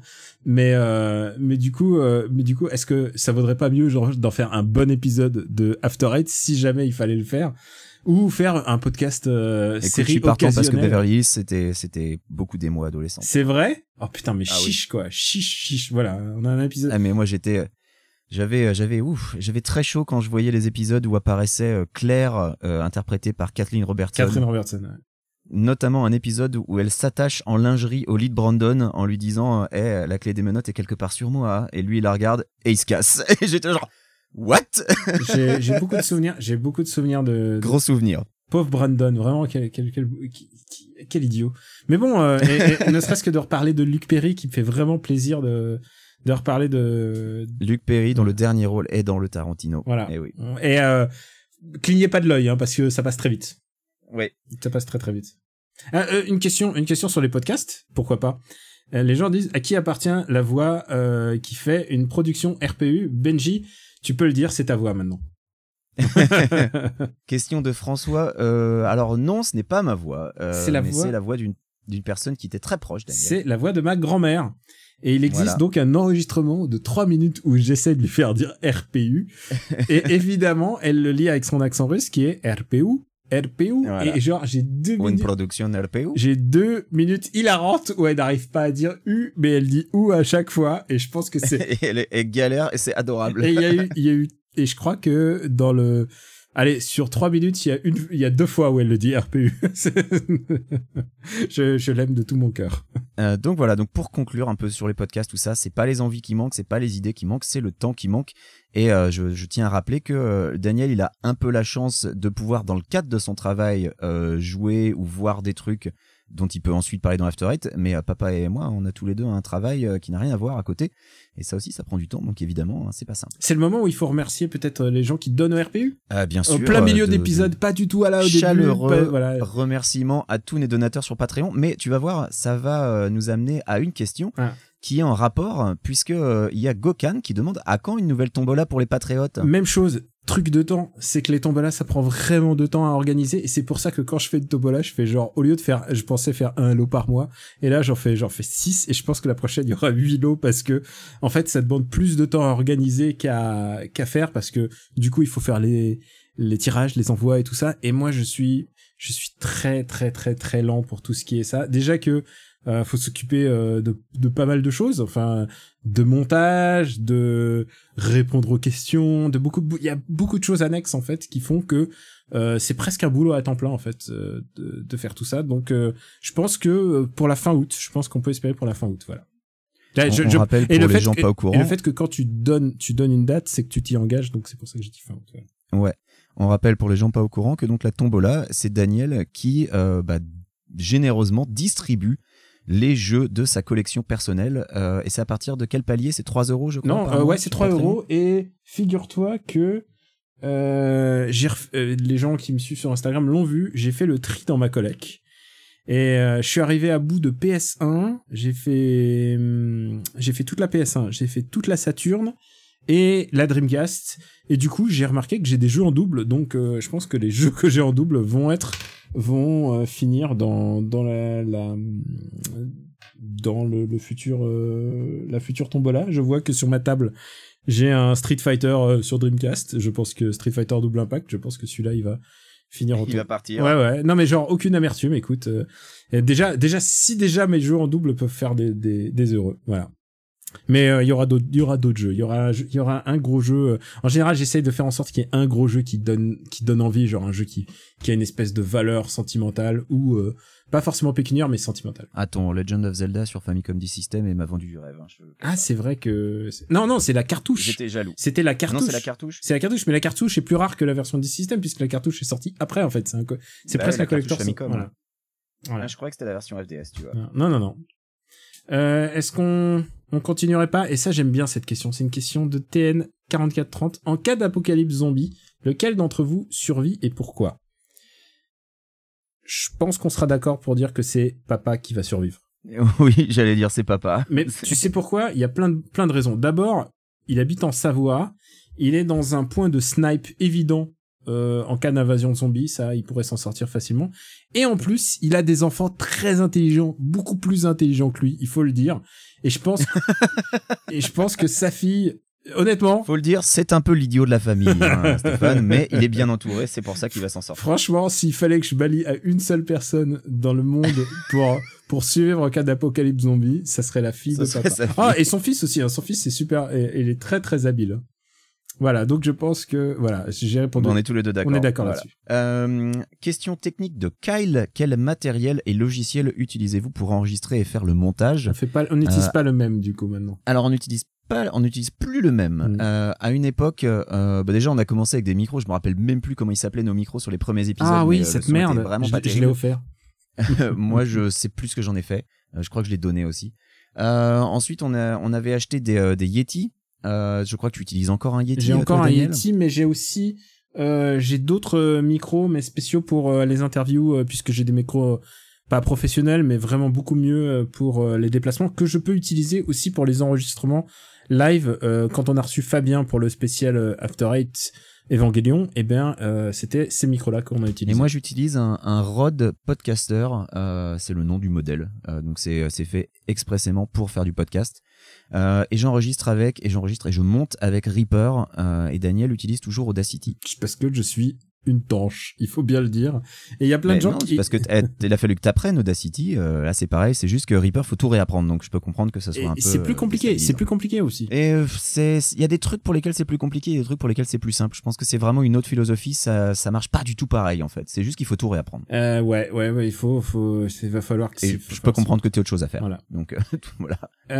Une question de BDV qui, qui va parler à toi qui regardais un Beverly Hills. C'est plus jeune. euh, quel plus mauvais film as-tu vu dans l'espoir de Pécho? Euh, mais je vais, je vais pas avoir une réponse très intéressante parce que je crois que j'ai jamais essayé d'emmener quelqu'un au cinéma pour pécho. Parce que dans mon esprit, le cinéma, c'est le pire endroit pour pécho parce que t'es enfermé pendant deux heures dans le noir avec une personne avec qui tu parles pas. Donc c'est pas génial pour pécho. Donc euh, je n'ai euh, jamais emmené de nana au ciné dans l'espoir de pécho. C'est c'est mon activité de couple. C'est pas une activité de de de flirt en fait pour moi le, le cinéma. Voilà, c'est une fois que tu sors avec la personne, ouais, clairement. J'ai euh, par, par contre j'en ai je crois que je l'ai je l'ai mentionné dans Super Ciné Battle. J'ai déjà proposé des cinémas euh, des films en me disant euh, bon euh, c'est c'est un premier pas mais c'est pas dans l'espoir de de de terminer et et c'est d'ailleurs à ce moment-là que euh, tu vois si ça peut marcher ou pas si en fonction du film. Si tu si tu choisis un film atroce en first date, je rappelle que euh, j'ai fait Little Odessa en first date. Je peux dire que c'était un peu, c'était, euh, c'était audacieux. Mais tu vois au moins si si la personne est, pro- est prête à voir du cinéma audacieux. Euh, donc Little Odessa de James Gray, Euh, c'est pas le film le plus gay du monde, je peux vous l'assurer. Alors que tu leur emmené voir Alien vs Predator 2, bah voilà. Mais Là, mais par contre, j'ai quand même des sentiments d'ado euh, parce que de toute manière, je suis venu très tardivement à, à, disons à une quelconque ne serait-ce que la séduction quoi, même pas ne, même pas le flirt. Et euh, j'ai déjà été assis à côté de de personnes qui me faisaient euh, qui me faisaient de l'effet. Et moi je voyais comment ça se passe dans les films. Et je me disais Ah, si je mets ma main là sur le poignet est-ce qu'elle va vouloir mettre sa main sur moi? Ça n'a jamais marché. Jamais jamais Ouais, bah- jamais. Et je peux te dire que je crois que j'ai vu le cinquième élément dans ces conditions sais, si tu te bases sur les films ou les comédies romantiques, globalement, tu vas harceler sexuellement une personne jusqu'à ce qu'elle cède et qu'elle tombe amoureuse de toi. Donc, en gros, ne faites pas ça. Oui, Ne en gros, pas en les gros, c'est pas, c'est pas, comédies ça se romantiques. marche pas, ça marche pas comme au cinéma. Euh, est-ce que tu veux enchaîner? Euh, oui, euh, c'est pour revenir vite fait sur les podcasts, une question de Black Bee qui demande est-ce que vous avez vraiment envie de refaire des parles à mon Luc? Si oui, est-ce qu'il faut vous offrir des combis cuir et des fouets pour que ce soit moins pénible pour vous? Eh bien, écoute, je pense que les combis cuir peuvent être une bonne idée. Non, moi je pense qu'il parles à mon je Luc, pense qu'il faut penser à de la bouffe. Si on mange pendant, euh, si, si on mange pendant, eh bien, écoute, mais- plus sympa. il faut, je veux qu'on revienne sur les parles à mon Luc parce que c'est vrai qu'on a entendu des gens qui disaient ouais vous, vous avez à peine parlé du film, notamment lors du dernier. Le dernier c'était Arthur 2 quoi les gars. Je, je- franchement même le film n'avait rien à dire sur lui-même. Euh, moi j'aime bien parler à mon Luc. Euh, je- on est conscient que c'est un format vraiment particulier et on est aussi conscient qui est que ça limité, peut ne pas qui est limité dans le temps. Il va s'arrêter un jour. Voilà, un jour il va s'arrêter parce qu'on aura atteint euh, la fin de la filmo de Luc. Et puis que comme il sort un film tous les trois ans, bah, on sortira un épisode tous les trois ans. On y est presque déjà un épisode tous les trois ans. Euh, mais ça reste un projet qui me tient à cœur et, et même si le film est atroce et de toute façon quand on a commencé on savait qu'on allait se taper des films atroces moi j'ai quand même beaucoup de plaisir euh, juste à passer ce moment avec avec Daniel et avec Stéphane. Ne serait-ce que parce que bah, je les vois pas souvent euh, parce que euh, c'est l'occasion de nous rassembler tous les trois et puis de, passer un bon moment en regardant un mauvais film. Donc oui moi j'ai toujours vraiment envie de refaire des mon Luc. Euh, le, problème c'est la logistique c'est qu'il faut qu'on soit tous les trois disponibles et c'est le temps une fois de plus parce que euh, un parle à mon luxe, ça veut dire euh, trouver une semaine où on n'enregistre pas un gros cast, on n'enregistre pas un after eight, où vous n'êtes pas en train de faire un super ciné battle. Donc voilà, oui, c'est compliqué, mais j'ai toujours envie d'en faire. Il faut parler du endgame de Parlement Luc. Qu'est-ce qu'on veut faire de Parlement Luc? Un jour, on l'a dit, ça va s'arrêter. Donc, l'idéal, ça serait que l'un de nous euh, devienne millionnaire. Je pense que ça sera toi, Benji, parce que parce que le RPU, non, mais parce que papa, il a Et choisi. l'éducation il a nationale choisi non. Je pense que ça sera toi, Benji. Tous nos espoirs vont là-dessus. Donc, l'idéal, ça serait que tu achètes une salle de ciné et qu'on diffuse des films de Luc Besson avec Parlement Luc par-dessus. C'est ça le endgame. Parce qu'on n'aura pas le droit de les sortir en, en Blu-ray avec euh, notre audio dessus. Ça, je pense pas que EuropaCorp ait envie Bah, de ça. écoute, Euh, ça dépend si Luc a énormément d'humour et qu'il accepte de se faire chier dessus en commentaire audio de tous ses films. parce qu'il y a, Ouais, il y a la solution de faire des vinyles de Parlement Luc, mais à ce moment-là, il faut, faire deux disques à chaque, chaque film. voilà. Ouais. Il y a plusieurs, voilà. Le endgame, ce serait vraiment une projection en ciné. D'ailleurs, on y a, c'est pas faute d'y avoir pensé euh, pour euh, pour Anna, mais bon, euh, évidemment, on peut pas le faire dans des dans des conditions. C'est peut-être l'occasion euh, de répondre à, à cette question Cette question qui est revenue souvent. qui est venue selon sur une question de House of Sleep, qui est est-ce qu'une session en live en France est-elle possible un jour? Alors, on a fait un live de Super Ciné Battle il y a un an. Euh, on aimerait bien faire un live, on vous le dit, hein, on aimerait bien faire un live de After Eight. Le seul truc, c'est que ça demande une petite logistique et, euh, Bah déjà, ça demande que moi je sois en France déjà. voilà. Alors, il n'est pas exclu que tu ne sois pas en France dans les prochains jours. Donc, on enregistrait déjà un, un épisode de Visu, ce qui est très chouette. Mais euh, s'il y a un épisode live euh, qui fait, là, j'ai l'impression que ça serait genre au dernier moment. Enfin, mois d'août, comme ça, je ne sais pas. On verra bien. Si jamais il y a un épisode, je vous, je vous invite à suivre euh, le compte euh, After Eight euh, FR sur, sur Twitter. Écoutez, je suis en France à partir de la mi-août. Voilà. Et si un épisode live doit euh, doit doit doit doit se tenir, ce sera a priori plutôt vers Voilà. la fin Si- du mois. d'août. eh, franchement, si vous avez un bar à Paris avec un ingénieur son dispo, euh, et c'est pas gratuit, hein, on paye les gens. Euh, voilà. Ah oui oui, on payerait hein, bien sûr. Euh, mais mais voilà, on- euh, le truc c'est que euh, on aimerait bien, mais le truc c'est que ça demande une. J'ai j'ai eu du boulot supplémentaire, on va dire pudiquement, euh, au mois d'août et dans les mois qui viennent. Donc du coup, a un déménagement euh, probable. Donc euh, voilà, c'est beaucoup de trucs à faire, mais voilà, une session live, ça serait pas du tout exclu. Et euh, tu viens notamment pour enregistrer un After Eight déjà de visu, et on a des idées pour un, on a toujours des idées pour un live. Et puis pour streamer aussi avec toi. Et pour streamer, oui, oui, ça, on va streamer, ça c'est sûr. Euh, donc, euh, si vous voulez voir nos streams, ça sera sur euh, twitch.tv slash Camille Euh, Il y a une question qui vient d'arriver sur euh, sur le compte Twitter justement, et je veux la poser. C'est une question de. Lord Blackadder qui dit euh, Est-ce que les imitations de Benjamin François par GK Plugin Baby sont validées par l'équipe éditoriale d'After Eight? Et, et papa vient juste de répondre à l'instant puisqu'il a dit en réalité Benjamin François n'existe pas. Je suis ventriloque. Alors, eh, je vais vous dire un truc, et ça c'est un truc qui germait pendant deux, deux semaines de vacances, enfin même pas deux semaines, puis j'ai pas eu deux semaines, mais euh, pendant cette dizaine de jours euh, de en marchant au canal, j'arr- j'arrêtais pas de répéter à madame, écoute, c'est quoi, ça serait génial qu'on fasse un épisode entièrement en imitation. Et elle me disait, non, c'est une très mauvaise Oh idée. et t'imagines, genre, euh, genre, euh, écoutez, crac crac, enfin vraiment, on les fait toutes, toutes, on les passe en revue. Regarde, moi j'ai travaillé, et pendant, eh, non mais j'ai travaillé à, à fond mes, les imitations que j'avais en stock, par exemple, celles qui vont parler à nos auditeurs les plus jeunes, comme Raymond Barre. Ouf, ouf, ouf. Ou encore euh, François Hollande que tu imites très bien. Euh, enfin, toutes ces imitations, je pense à un, euh, un épisode d'une heure d'imitation, ça serait vraiment parfait. Avec, euh, bien sûr, papa. Non, ça te dirait pas Eh bien, euh, le oui, pourquoi pas. Le- allez, écoute, allez, on y va, c'est parti. Allons-y, faisons-le. et, et moi, je pourrais très bien faire... euh, ah, j'ai une nouvelle que je, maîtrise très bien. Salut, c'est Richard Boranger. Quelle horreur. Ah, c'est beau une ville la nuit. Retrouvez-moi avec l'effet Malongo. non, pas bien. non, c'était pas. Écoute, C'était pas bien. mais tu pourrais. Est-ce que tu, tu pourrais faire Richard Boringer qui chante Jean-Jacques Goldman sur euh, sur Insta contre Ah, euh, ça serait pas mal. Mais moi, je... ah oui, ça c'est un vrai truc qui nous qui nous dit Qui nous rassemble. sépare, c'est que qui nous sépare, c'est que toi tu n'aimes pas euh, Jean-Jacques Ah, Goldman. c'est un truc qui me rassemble avec papa, c'est la haine de Jean-Jacques Goldman. Ouais. Vous n'avez pas de cœur. Il y a beaucoup de gens qui nous écrivent euh, pour nous demander pour nous demander à quand une émission sur telle ou telle œuvre, genre par exemple à quand une émission sur les comics Transformers. Écoute, ça serait bien, mais c'est très spécifique et surtout ça demande aussi que, Que je les lise.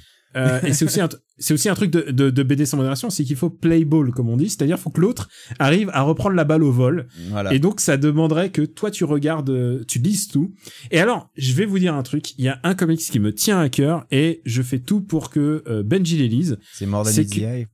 Non, non, non, bah, moi, on me disait, j'espère que tu vas les lire. Mais là, Je vais, mais je les ai toujours mais pas lus. un, là, celui qui est en train de sortir, il est en train de sortir en ce moment, c'est House of X, Ah ouais. euh, qui est euh, le relaunch de des X-Men par euh, Hickman, par Jonathan Hickman, qui est un scénariste que j'adore, qui a qui a fait un run extraordinaire sur Fantastic Four, qui a fait un run extraordinaire sur Avengers. Et, et du coup, j'adore, j'adore ce qu'il fait. Et c'est des trucs qui se lisent très bien, genre au fur et à mesure. On les lit euh, semaine par semaine. Et puis ensuite, c'est les genres de trucs qui donnent envie de relire parce qu'on a, on commence à voir la cohérence du scénario. C'est un mec qui planifie énormément ses scénars. Et donc, House of X a commencé. Et il y a aussi Power of X, mais qui se dit en fait d'ailleurs Power of Ten. On a découvert ça il y a, il y a, il y a deux jours. Donc voilà, ces deux comics se Bah, lisent. c'est comme Weapon X, Weapon 10 du coup. C'est la même blague. Exactement, mais euh, c'est des comics à lire presque à la semaine à la semaine. Ils se répondent de manière assez intelligente. Et voilà, j'essaye de faire en sorte que Beji ait au moins le temps de lire un comics par semaine. Voilà, c'est je, je fais tout pour. Voilà. Bien écoute, on va passer à une question qui me tient à cœur de Lebic. Qui sont pour vous les principaux hommes ou femmes de l'ombre de la pop culture, scénaristes, directeurs photo, directeurs d'animation, coloristes, cascadeurs ou autres pros peu mis en avant mais qui ont laissé une empreinte culturelle? Alors les scénaristes, je pense que de nos jours, on les connaît un peu mieux. C'est vrai qu'à une époque, ils étaient, euh, ils étaient un peu dans l'ombre, mais de nos jours, on, a un peu plus connaissance des scénaristes, surtout les mauvais, hein, genre David S. Goyer par exemple, c'est catastrophe, des gens qu'il faut plus jamais employer, mais qui ont tous les projets cool et c'est horrible. Euh, mais moi, j'aimerais bien mettre en avant euh, bah, les directeurs de la photo. Je trouve que vous faites euh, du beau boulot dans Super Ciné Battle pour en parler. Euh, quand vous mettez en avant euh, Roger Dickens ou, des gens comme ça, euh, que vous mettez en avant Thierry Arbogast pour son travail merveilleux sur l'ensemble de l'œuvre de Luc Besson et Catwoman de Pitoff. Euh, mais je veux aussi parler notamment de euh, des, des monteurs euh, parce que euh, bah, par exemple euh, la, la- la filmographie de Scorsese ne serait pas la même sans le travail de Thelma Schoonmaker par exemple. Euh, Il y a tout un tas de gens comme ça dont le dont le travail est, euh, est pas assez mis en avant et, euh, et je trouve et là c'est c'est le passage où je vais dire du bien de vous les gars vous faites du bon travail dans Super Ciné Battle pour parler de ces gens de l'ombre je trouve ça très chouette Et puis, euh, je crois que papa en plus parle souvent des, des stunts, c'est-à-dire des, cascadeurs. Enfin, il y a tout. Il y a, on aime bien parler aussi de des gens qui s'occupent des décors, des, des props. Enfin, après, on rendra jamais assez euh, crédit aux gens qui font bien leur boulot en fait. Et euh, mais même, tu vois, même on parle de pop, tu, la question portait sur la pop culture en général. Pour moi, par exemple, ceux qui font les, bandes dessinées au- aujourd'hui, il n'y a pas que l'auteur et le dessinateur, mais je suis assez fan des lettreurs en fait, des gens qui trouvent la bonne manière de de raconter l'histoire. Je suis assez fan des coloristes et il y en a un qui me vient en, en tête par exemple, c'est un des plus connus en ce moment qui s'appelle Matt Wilson. Matt Wilson, il fait les couleurs de Weekend and Divine, il fait Paper Girls dont t'as parlé il y a pas si longtemps. Il a fait les comics de Thor. C'est vraiment un super coloriste. Il vient de gagner un Eisner Award, donc c'est pas n'importe qui. Donc il y a beaucoup de gens euh, dans l'ombre, toujours dans la pop culture. Évidemment, euh, c'est Kurosawa dont on va parler. On va moins parler euh, de tous ses associés en général. Alors Kurosawa c'est un cas en plus parce qu'il scénarise lui-même ses propres films. Mais oui, en, en gros, il y a il y a il y a plein de gens qui seront injustement euh, laissés euh, laissés sur le le chemin de la critique aussi simplement parce que quand on parle d'une on fait une critique de film on part d'abord avant tout du réalisateur. Mais euh, bah par exemple on n'a pas parlé de ce film là mais Once Upon a Time in Hollywood un film dont on va parler dans la prochaine émission euh, c'est un film qui parle de l'amour des stand-double aussi. Euh, c'est qui parle de euh, de il y a il y a un cascadeur qui est un des per- cascadeur est le personnage principal Bah, du Brad film. Pitt est le Donc cascadeur officiel de Leonardo DiCaprio. Et, euh, Voilà. et tous les Donc, deux, d'ailleurs, ils ont une et- relation, euh, ils, ont- ils vivent une bromance. euh, Enfin, tu vois, c'est- pas juste à l'écran, quoi. C'est pas juste sa doublure à l'écran. c'est c'est le seul moment où on va parler du film alors Non, non, on va juste dire parce ça. que si, si- il, il- il le Voilà. joue très bien Ah Voilà, oui, Brad, Pitt, pour moi, est le meilleur acteur du film. mais- Hey, c'est quoi? Je suis pas toujours euh, un mec pro Leonardo Mais- ah non, DiCaprio. Tu me connais bon puisque aussi. je préfère voir, je préfère voir Nicolas Cage dans le rôle de Leonardo DiCaprio pour un Oscar. mais mais je trouve que Leonardo DiCaprio a trouvé le juste le rôle à sa Ah juste ouais, mesure. Grand film. Alors, hum, je voudrais, euh, puisque tu as répondu bien à cette question, c'est une Guillaume, euh, c'est une question de Jet, De Jet C'est 27. c'est Guillaume Jett, c'est G Jett. C'est Guillaume Jett, voilà. Un fid- fidèle of the show un, et un très bon gars. Euh, y a-t-il un film ou un jeu que vous avez raté cette année et que vous avez regretté de ne pas encore vu jouer? Et, euh, et moi j'en ai vu un il y a pas si longtemps et je regrette de pas l'avoir vu à sa sortie. Euh, J'ai vu euh, le, le Chant des loups. Ah, j'en ai jamais entendu parler. Qu'est-ce que c'est? Et le Chant du loup, c'est un film français. Et non, non, c'est vraiment, c'est un film vraiment, vraiment, vraiment ambitieux. C'est un, c'est un film d'action sur, enfin, film d'action. On peut pas dire un film d'action quand il- on parle de sous-marin.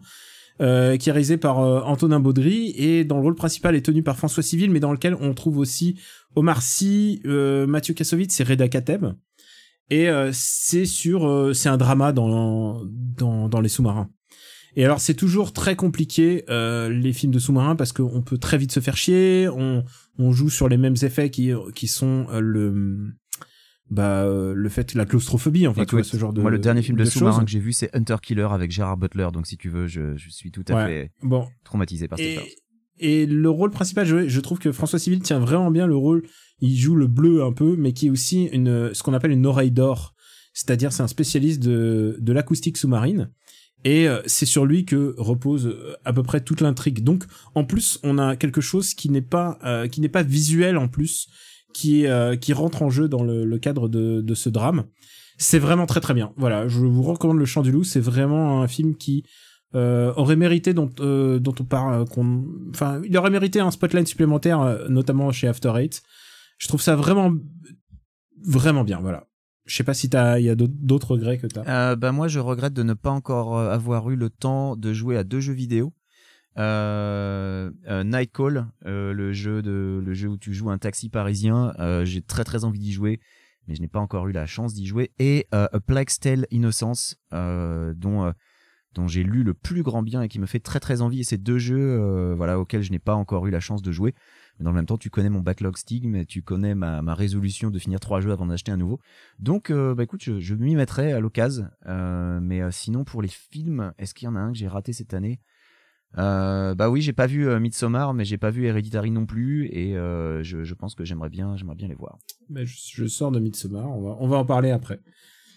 Et euh, est-ce qu'on est-ce terminerait pas bientôt? Je vois une question de Amine, aussi un fidèle du show, un gars extraordinairement bien aussi. Quelle a été votre plus belle surprise, votre plus grande déception lorsque vous l'avez rencontré, quand vous avez rencontré une de vos idoles IRL Et je pense que tu peux parler de Damon Lindelof dans les toilettes. Euh, ma, ma, oui, ma plus belle surprise, Lindelof. Non, euh, j'ai eu euh, une très belle surprise quand, un peu au hasard, j'avais envoyé une demande d'interview à Patrick Puydebas, puisque oui, j'ai un, amour pour les séries AB, même si je suis super à la bourre sur les mystères de l'amour, je dois avoir. Tu sais qu'ils sortent quasiment deux saisons par an, et donc maintenant j'ai genre dix saisons de retard sur les mystères de l'amour, c'est horrible. Mais j'avais envoyé un peu comme une. Ah, c'est vraiment horrible. Hein. J'avais envoyé dur. un peu comme une bouteille à la mer, une demande d'interview à, à Patrick, qui a très gentiment répondu et qui a accepté. Et donc euh, que j'avais interviewé, euh, c'était en 2000, 2009, 2010, je ne sais plus.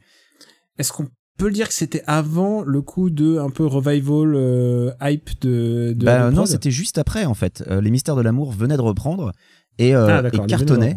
Euh, et ça marchait vraiment super bien. Et euh, du coup euh, ça m'a donné envie de me dire tiens là il y, a- un coup à jouer. Et donc donc j'a- j'avais envoyé une demande d'interview et il avait accepté. Bah, on pourra poster le lien vers la vidéo pour les gens qui veulent voir. C'est une interview mal filmée mal bruitée mal mise en image mais qui, qui pour moi était une super rencontre parce que c'est vraiment un gars super gentil adorable euh, et euh, qui a vraiment euh, qui s'est plié à, à une interview complètement amateur par un mec pas connu quoi. Mine de rien il avait il avait pas grand chose à gagner à le faire et il l'a fait et j'ai trouvé ça vraiment super. Alors, ça parle plutôt de nos déceptions ou nos, nos bonnes surprises? Ah bah l'un ou l'autre hein, comme tu veux. Euh... Moi, j'ai été surpris de rencontrer Hideaki Anno. Écoute, figure-toi.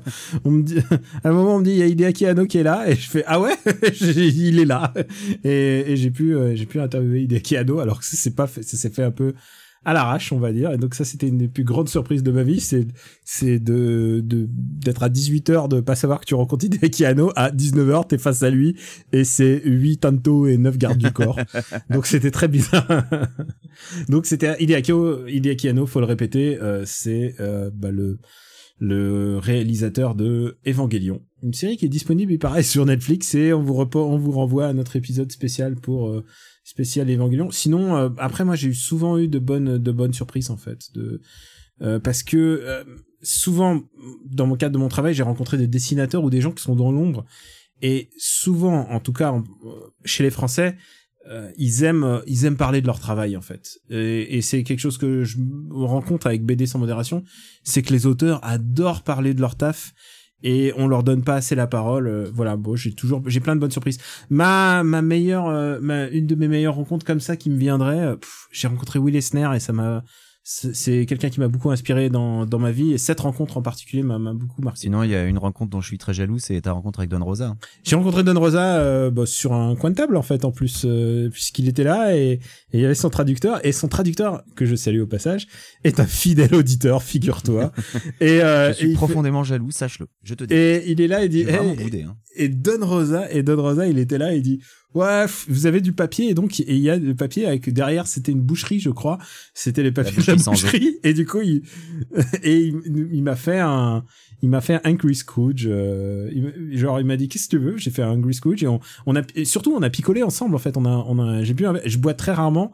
Mais du coup euh, s'il y a Don Rosa qui te, qui te propose un verre de rouge tu dis pas non. Bah voilà, tu dis donc oui. euh, voilà. Même toi tu aurais dit oui, Oui, j'aurais dit oui. euh, est-ce que on finit sur cette euh, bonne note ou tu veux encore parler? Toutes ces toutes ces questions qui ont trait sur les États-Unis Est-ce que tu veux en répondre à au moins Il une? en reste une ou deux et euh, je vais répondre à la question de Belzédar euh, qui me demande, c'est une question perso pour moi, donc tu peux aller pisser un coup si tu veux. C'est Belzédar qui me demande si j'envisage de prendre la nationalité américaine, ne serait-ce que pour participer à la défaite de Trump et du GOP en général. Eh bien malheureusement, même si j'envisage de prendre la, la nationalité US, euh, je ne pourrais pas participer à la défaite de Trump euh, parce que euh, j'ai eu ma green card deux semaines avant son élection et il y a un délai légal de 5 ans entre le moment où tu obtiens ton ta, green card donc qui te permet d'être résident permanent et le moment où tu peux bah, passer les tests pour devenir citoyen américain. Ça signifie donc que j'aurais euh, théoriquement le droit de devenir citoyen américain en 2021 et donc un an après l'élection. Donc c'est mort. un an après un, un éventuel second mandat Voilà, un an après un éventuel pour second parler mandat. pour parler euh, Donc je ne pourrais pas participer à la défaite de Trump. Alors je pourrais participer à la défaite du GOP. Maintenant, si jamais Trump est réélu, je pense que ça me fera perdre un petit peu toutes mes illusions sur ce pays en général euh, et sur euh, l'orientation politique américaine en particulier. Et je ne sais pas si ça me donnera vraiment très envie de prendre la citoyenneté US, sachant qu'une fois que tu es citoyen américain, l'IRS, qui est l'équivalent du fisc, te suit toute ta vie, même si je reviens euh, vivre en France ou si je pars vivre ailleurs. Donc bon, est-ce que j'ai envie de la seule, à la ça? Seule solution est dans ce cas-là de répudier ta nationalité américaine, ce qu'un ami a fait, puisque euh, il, bah, il était euh, soumis à l'IRS et il me disait bah écoute ça me coûte un certain nombre d'a- de thunes par an. Et euh, lui était en l'occurrence c'était franco fran- franco-russe tu vois. Et euh, il était né aux États-Unis par par pur accident ses parents étaient diplomates et euh, et du coup il m'a dit bah non bah, à 40 ans moi j'ai j'ai lâché ma, ma citoyenneté américaine mais c'est c'est aussi une source tu, tu n'es pas le seul. Les gens disent incroyable de ah là là, l'idée de, de lâcher ta, ta citoyenneté. Mais non, mais l'IRS euh, l'IRS est vraiment très très très particulier dans sa dans sa gestion de des citoyens et c'est quelque chose avec lequel il ne faut pas plaisanter. Bah, disons Voilà. que l'idée, euh, c'est d'éviter euh, le- le- l'exil fiscal et de comme ça de suivre les gens partout où ils vont. Hein, mais euh, Hmm. mais bon, dans les faits, euh, si, si Trump est réélu, écoute, je va, va y avoir beaucoup de, de réflexions sur le sujet. Euh, tu veux peut-être une question plus rigolote? Allez, vas-y. pour pour finir euh, les films musicaux Bohemian Rhapsody, Star Is Born, Rocketman vont-ils remplacer les films de super-héros? Alors moi, Euh. Rocketman, hein, pour moi, c'est un peu un film de super-héros. C'est vrai qu'à un moment il décolle Bah euh, ouais. sur son piano. Il s'envole. Tu l'as vu donc ouais, je savais pas que tu l'as vu. Non, j'ai vu le trailer, mais cette scène dans le trailer. Alors moi j'ai vu Bohemian Rhapsody, figure-toi, dans l'avion. J'ai vu Bohemian Rhapsody et Star Is Born. Et ben euh, j'ai non j'ai vu Bohemian Rhapsody, j'ai vu Rocketman et euh, et Bohemian Rhapsody, ah, et j'ai eu beaucoup de facepalm. J'ai vraiment eu beaucoup beaucoup de facepalm et j'ai vu les fameuses scènes tu sais où les gens ont dit ah le montage tout pourri. Mais en fait il faut pas voir ça comme ça, il faut voir que le monteur c'est le mec qui a sauvé le film. Parce que vu ce qu'on ce qu'on lui a livré sur vu les bandes qu'on lui a filées et, et vu le matos qu'on lui a donné, c'est vraiment un super héros. C'est lui le super héros de ces films. Après, euh, Tu crois que c'est pour ça qu'il a eu l'Oscar?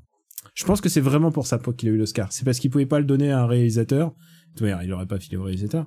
Euh, au réalisateur que personne ne nomme d'ailleurs. Mais euh, mais euh, ouais, d'ailleurs le réalisateur qui a qui a fini euh, Bohemian Rhapsody, c'est le mec qui a fait Rocketman après quoi. Donc il y a pas de il y a pas de mystère là-dessus.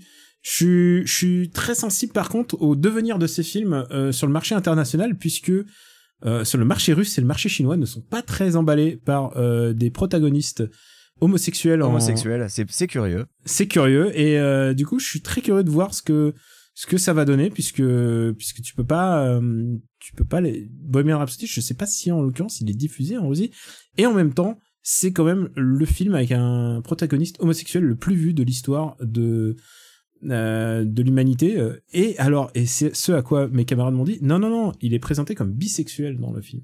Bah ouais.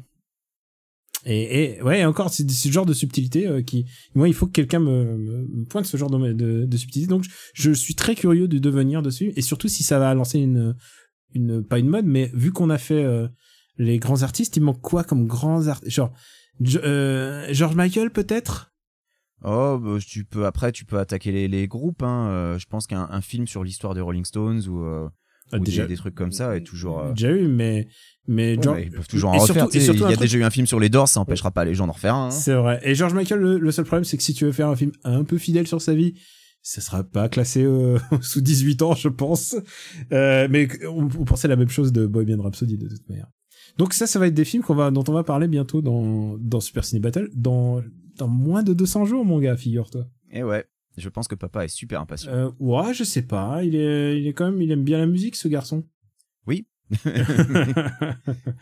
Et euh, bon, je pense qu'on a fait le tour quand même. Ah, il y a, ah, si, il y a quand même un dernier truc que, qui vient d'arriver à l'instant sur euh, sur Twitter. C'est une question de Los Pedros qui me pose la question c'est quoi ma recette de poulet frit qui me donne faim chaque fois sur sur des petits morceaux dorés apparaissent sur Instagram? Et ben c'est du karage, figure-toi. Donc euh, en quoi ça consiste? C'est du poulet euh, qu'on fait mariner dans une espèce de farine avec euh, un petit peu d'eau, un petit euh, mélange de d'épices. Il existe de la Chapelure, quoi. il est non, c'est pas de la chapelure. Il existe de de la farine toute faite d'ailleurs pour ça que tu peux obtenir dans les les boutiques d'import japonaises ou coréennes. Euh, mais mais tu peux aussi faire euh, toi-même ton propre ton propre mix. Euh, L'astuce pour moi, c'est aussi de faire mariner un petit peu la viande dans le shoyu avec un petit peu d'ail. Voilà, c'est ça que je, je fais. Je fais une petite marinade avant et ensuite je mets après dans le mix. Ensuite je mets au frigo et ensuite je fais frire. Voilà, c'est du karage. Et je sais que les photos donnent faim, mais c'est ça la magie d'Instagram, c'est que dès que tu fais une photo de bouffe, tout donne faim, même ton espèce de bretzel de guimauve euh, dégueulasse que tu as, dont tu as parlé la dernière fois. Euh, oui. Bah écoute. Non, c'était euh, quoi ton truc euh, absolument immonde euh, de sucre que C'était c'était un burrito à base de Ah, c'est dégueulasse de barbe à papa. C'est dégueulasse. Voilà, je pense qu'on va... C'était de la, la barbe à papa autour d'une glace avec avec des bonbons dedans et des voilà. C'était c'était Je pense qu'on peut passer aux vraies recommandations. On recommandera pas de barbe à papa.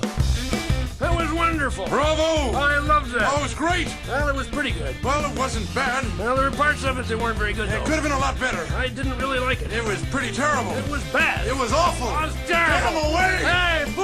Fool!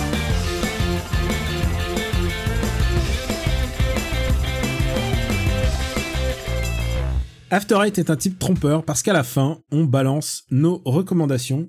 Et Benji, je crois savoir qu'on a une reco commune. Oui, c'est pas courant, mais euh, on a tous les deux euh, vu euh, ce film et on est tous les deux tombés en amour devant ce film. On l'a vu la même, presque la même semaine, en fait, puisque je l'ai vu au Canada et toi, tu l'as vu aux États-Unis. Voilà, et, et c'est c'est un peu particulier comme recommandation parce que c'est un film qui à l'heure actuelle n'a toujours pas de date de sortie en France, mais tu m'as dit qu'il commence un peu à tourner dans les festivals. Alors, il commence à tourner dans les festivals et je crois qu'il est, et je vais vérifier tout de suite, je crois qu'il est au programme de l'étrange festival qui a lieu en septembre à Paris. Bon bah donc on peut on peut le dire, euh, le film en question c'est The Art of Self Defense avec Jesse Eisenberg et Imogen Poots. Et euh, de quoi ça parle The Art of Self Defense Eh ben ça parle d'un mec euh, un peu un peu fragile euh, qui est euh, qui est comptable. euh, qui euh, qui vit euh, une petite vie euh, petite vie de merde on peut le dire franchement sa vie elle est quand même pas terrible Euh, mais qui a un chien un chien qui est adorable euh, et euh, qu'est-ce qui arrive à, à ce personnage? Eh bien, il se fait agresser un jour dans la rue alors qu'il est parti acheter des croquettes pour son chien. Et pas une petite agression, il se fait mais vraiment tabasser. euh, il, euh, il termine à l'hôpital pendant plusieurs semaines. Euh, et euh, ça, ça le motive à trouver un moyen pour lui de se défendre. Alors sa première idée, c'est d'aller acheter une arme. Et puis finalement, euh, alors qu'il Comme, comme beaucoup d'Américains. voilà, évidemment. Et euh, alors qu'il rentre chez lui euh, sans arme, puisque euh, il est dans un état où il y a des background checks, euh, pendant les background checks, il marche devant une école de karaté et il se découvre euh, une, passion pour les arts martiaux. Et du coup, euh, ben, il, joint cette école, mais c'est une école un petit peu particulière et je pense qu'il ne faut pas en dire plus pour ne pas trop en révéler. En tout cas, c'est un film que j'ai trouvé moi absolument formidable, avec avec de belles scènes sur bah, justement le gun control, sur la problématique des armes aux USA, mais aussi sur tout ce qui est masculinité toxique. C'est un film qui parle énormément de ça et qui le fait plutôt bien. De manière assez intelligente. De manière intelligente, c'est-à-dire sans, sans abuser et sans, sans mettre le- les points sur les i, en fait. Cette manière, c'est fait en filigrane. Et c'est ça que j'aime dans ce film, c'est que euh, tu vois tous ces personnages qui défilent et tu découvres leur, leur univers, en fait. Et tu sens qu'il y a un- chaque personnage qui est en train de se révéler, tu sens qu'il y a quelque chose derrière lui. Et c'est ça que j'aime, en fait, dans les films, c'est quand les choses sont faites vraiment pointillées et de manière subtile. Et c'est ça que, euh, qui m'a beaucoup marqué dans ce film. Je, c'est rare que je sorte d'une comédie aussi noire. Alors c'est une comédie, mais c'est très très très très noir. C'est vraiment très noir. Je vous recommande même de ne pas aller voir les les les, te- les teasers et les, les trailers. hein. Allez-y comme ça. Et et, et j'arrête pas d'y penser en fait à ce film. C'est un film qui me qui m'a marqué, qui me qui continue de me marquer. C'est un film qui sera assurément dans mon dans mon top de l'année. C'est euh, j'ai vraiment j'ai vraiment adoré. Voilà.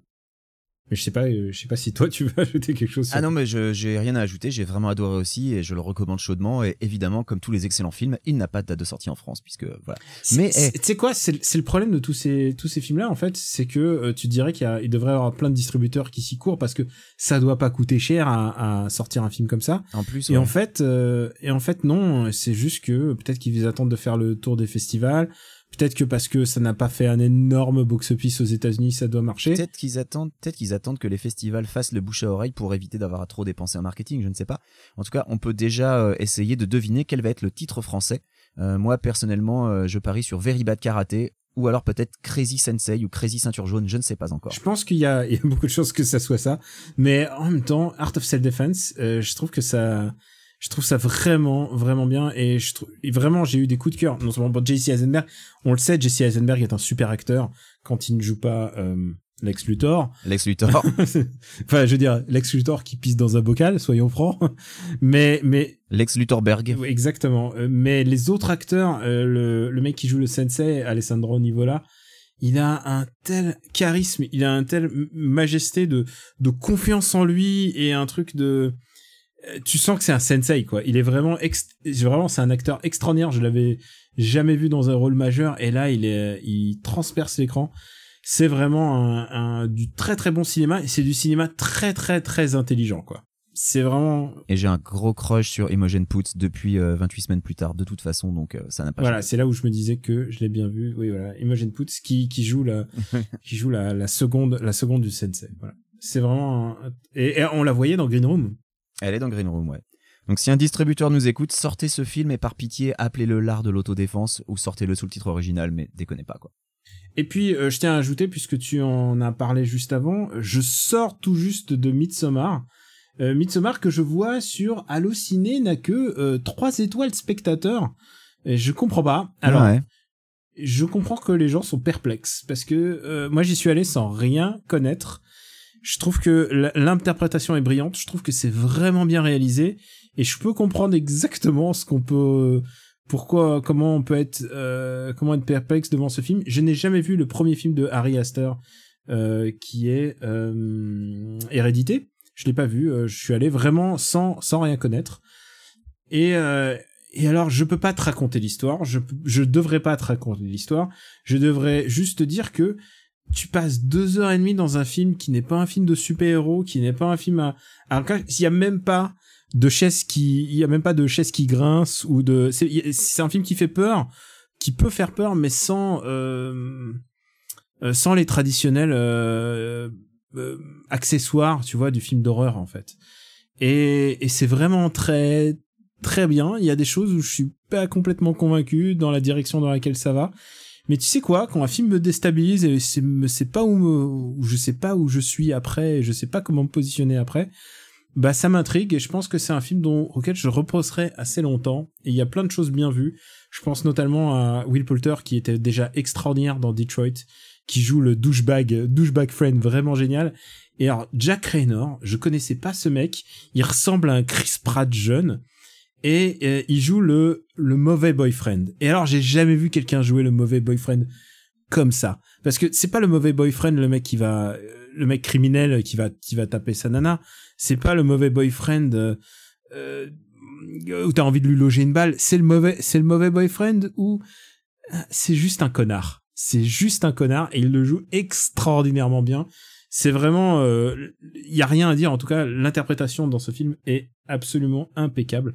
Voilà, je vous conseille Midsommar. Alors, à défaut de The Art of euh, of self-defense qui sera un peu compliqué. Donc, euh, je vous ai dit qu'il sera à l'étrange festival. Normalement, c'est ce que quelqu'un m'a dit en septembre. Euh, donc, allez-y, euh, ça se déroule à Paris en septembre. Mais voilà, euh, Midsommar, c'est disponible dans toutes les salles et ça, c'est sorti avant euh, Hobbs and Show, quoi. Allez-y, allez-y avant. Allez-y avant, vous êtes chaud.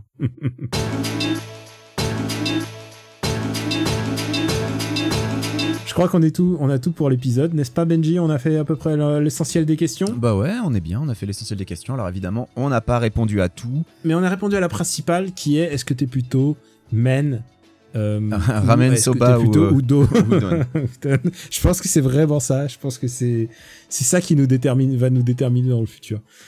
Donc, on peut euh, retrouver After Eight sur le site after8.fr et sur toutes les applis de podcast.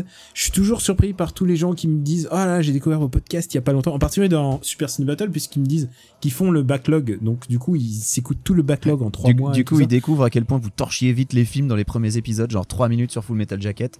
Et ils découvrent, et on va peut-être pas leur spoiler la surprise, que dans l'épisode 86, ou je sais plus c'était lequel épisode, on parle pendant une heure de la... des films de Ophélie Winter. Non mais Exactement. du coup, Mais hein, sais ça quoi vaudrait le coup de rebooter les vieux épisodes du coup, hein, pour parler un peu plus, euh, un peu plus des anciens films que vous avez, euh, que vous avez euh, exé- exécutés un peu vite parce que bah, la formule se cherchait encore un peu. Il y a quelqu'un qui nous. Bah alors, la, la formule était là. C'est juste que le, le ton était là. La formule n'était pas complètement rodée. Ça serait pas con de faire un. Un, ver- un remake, voilà, comme on dit. Voilà, Remaker les premiers épisodes. Oui, ce serait pas con. En plus, l'audio serait meilleur. Benji, où peut-on te retrouver? Euh, bien, on peut me retrouver donc dans After Eight sur after8.fr, dans le Growlcast sur growlcast.fr. Euh, alors, euh, on va peut-être avoir un peu de mal à, à enregistrer un épisode là euh, dans les dans les semaines qui viennent parce que bah oui, moi je vais être en France, papa est actuellement en congé, mais vous pouvez toujours écouter le précédent épisode, euh, lui qui est toujours là, euh, qui est sorti il y a quoi, il y a 15 jours maintenant à peu près? Ouais. Euh, euh, un peu plus, puisque on a, on a eu, un- on a loupé un beat. Le, dit. le 25 juillet, il est sorti et donc il parle de Concrete and Gold, euh, qui est le dernier album. Ah oui, oui, pardon, pardon. Je pensais que tu parlais d'After Eight. Ah non, tu- non, non, tu- je parle de. Growlcast. Euh, After Eight, Growlcast. euh, After Eight, on va se débrouiller quand, quand je serai en France. On, en- on enregistre. Bien sûr. Ah oui, non, là, c'est sûr qu'il va pas louper. Voilà. Et sinon, bah donc par la Luc, je l'ai dit, hein, on n'abandonne pas par la Luc. On a toujours envie de faire par la Luc. On va peut-être pas faire Arthur 3 directement. Euh, quoique ce sera un moyen de s'en débarrasser, mais euh, bon, on verra. Euh, mais pour l'instant, voilà, on n'a pas encore de date prévue pour le prochain par la mais on ne l'abandonne pas. Et puis, bah, sinon, je suis sur Sekiro, je suis au boss de fin, je l'ai presque fini. Et puis, c'est à peu près tout. Et bah pour ma part, euh, Camille sur Twitter et aussi Camille Robotics sur Twitch où je vais entamer un NG+ de Sekiro justement parce que vous entendre parler de Sekiro, ça m'a donné envie d'y rejouer.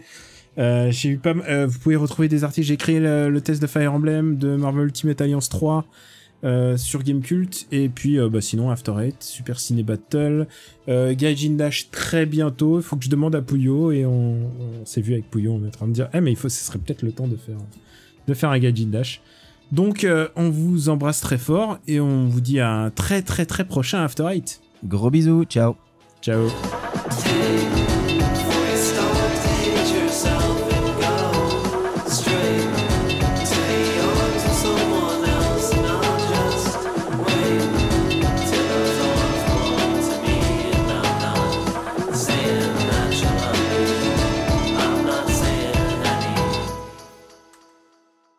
Poum poum poum poum poum jingle. Et c'est de ce côté qu'il faut le garder. Ah. Oh yeah, sa papaya. Ça vous dirait un ice cream avec mon ami et moi? Casse-toi, sale vermine. Ah peut-être tu les connais. Ah on dirait que c'est toi qui fais le montage de cette émission. Mais celui-là, c'est un de mes préférés, je crois. Tu voudras en Avec, rajouter euh, d'ailleurs d'ailleurs? Faudrait que j'en refasse d'autres, mais ça prend un temps fou à faire. Bah ouais, faudrait que je, Enfin, remarque, faudrait à je l'époque, trouve des trucs. Est-ce que tu à pourrais... l'époque, ça m'avait pris un temps fou à faire parce que c'est peut-être le premier truc que j'ai fait avant qu'on commence à faire les épisodes, donc je découvrais Audacity, donc ça m'avait pris des plombes. Mais peut-être que maintenant, ça irait plus vite. Est-ce que je peux t'en suggérer une?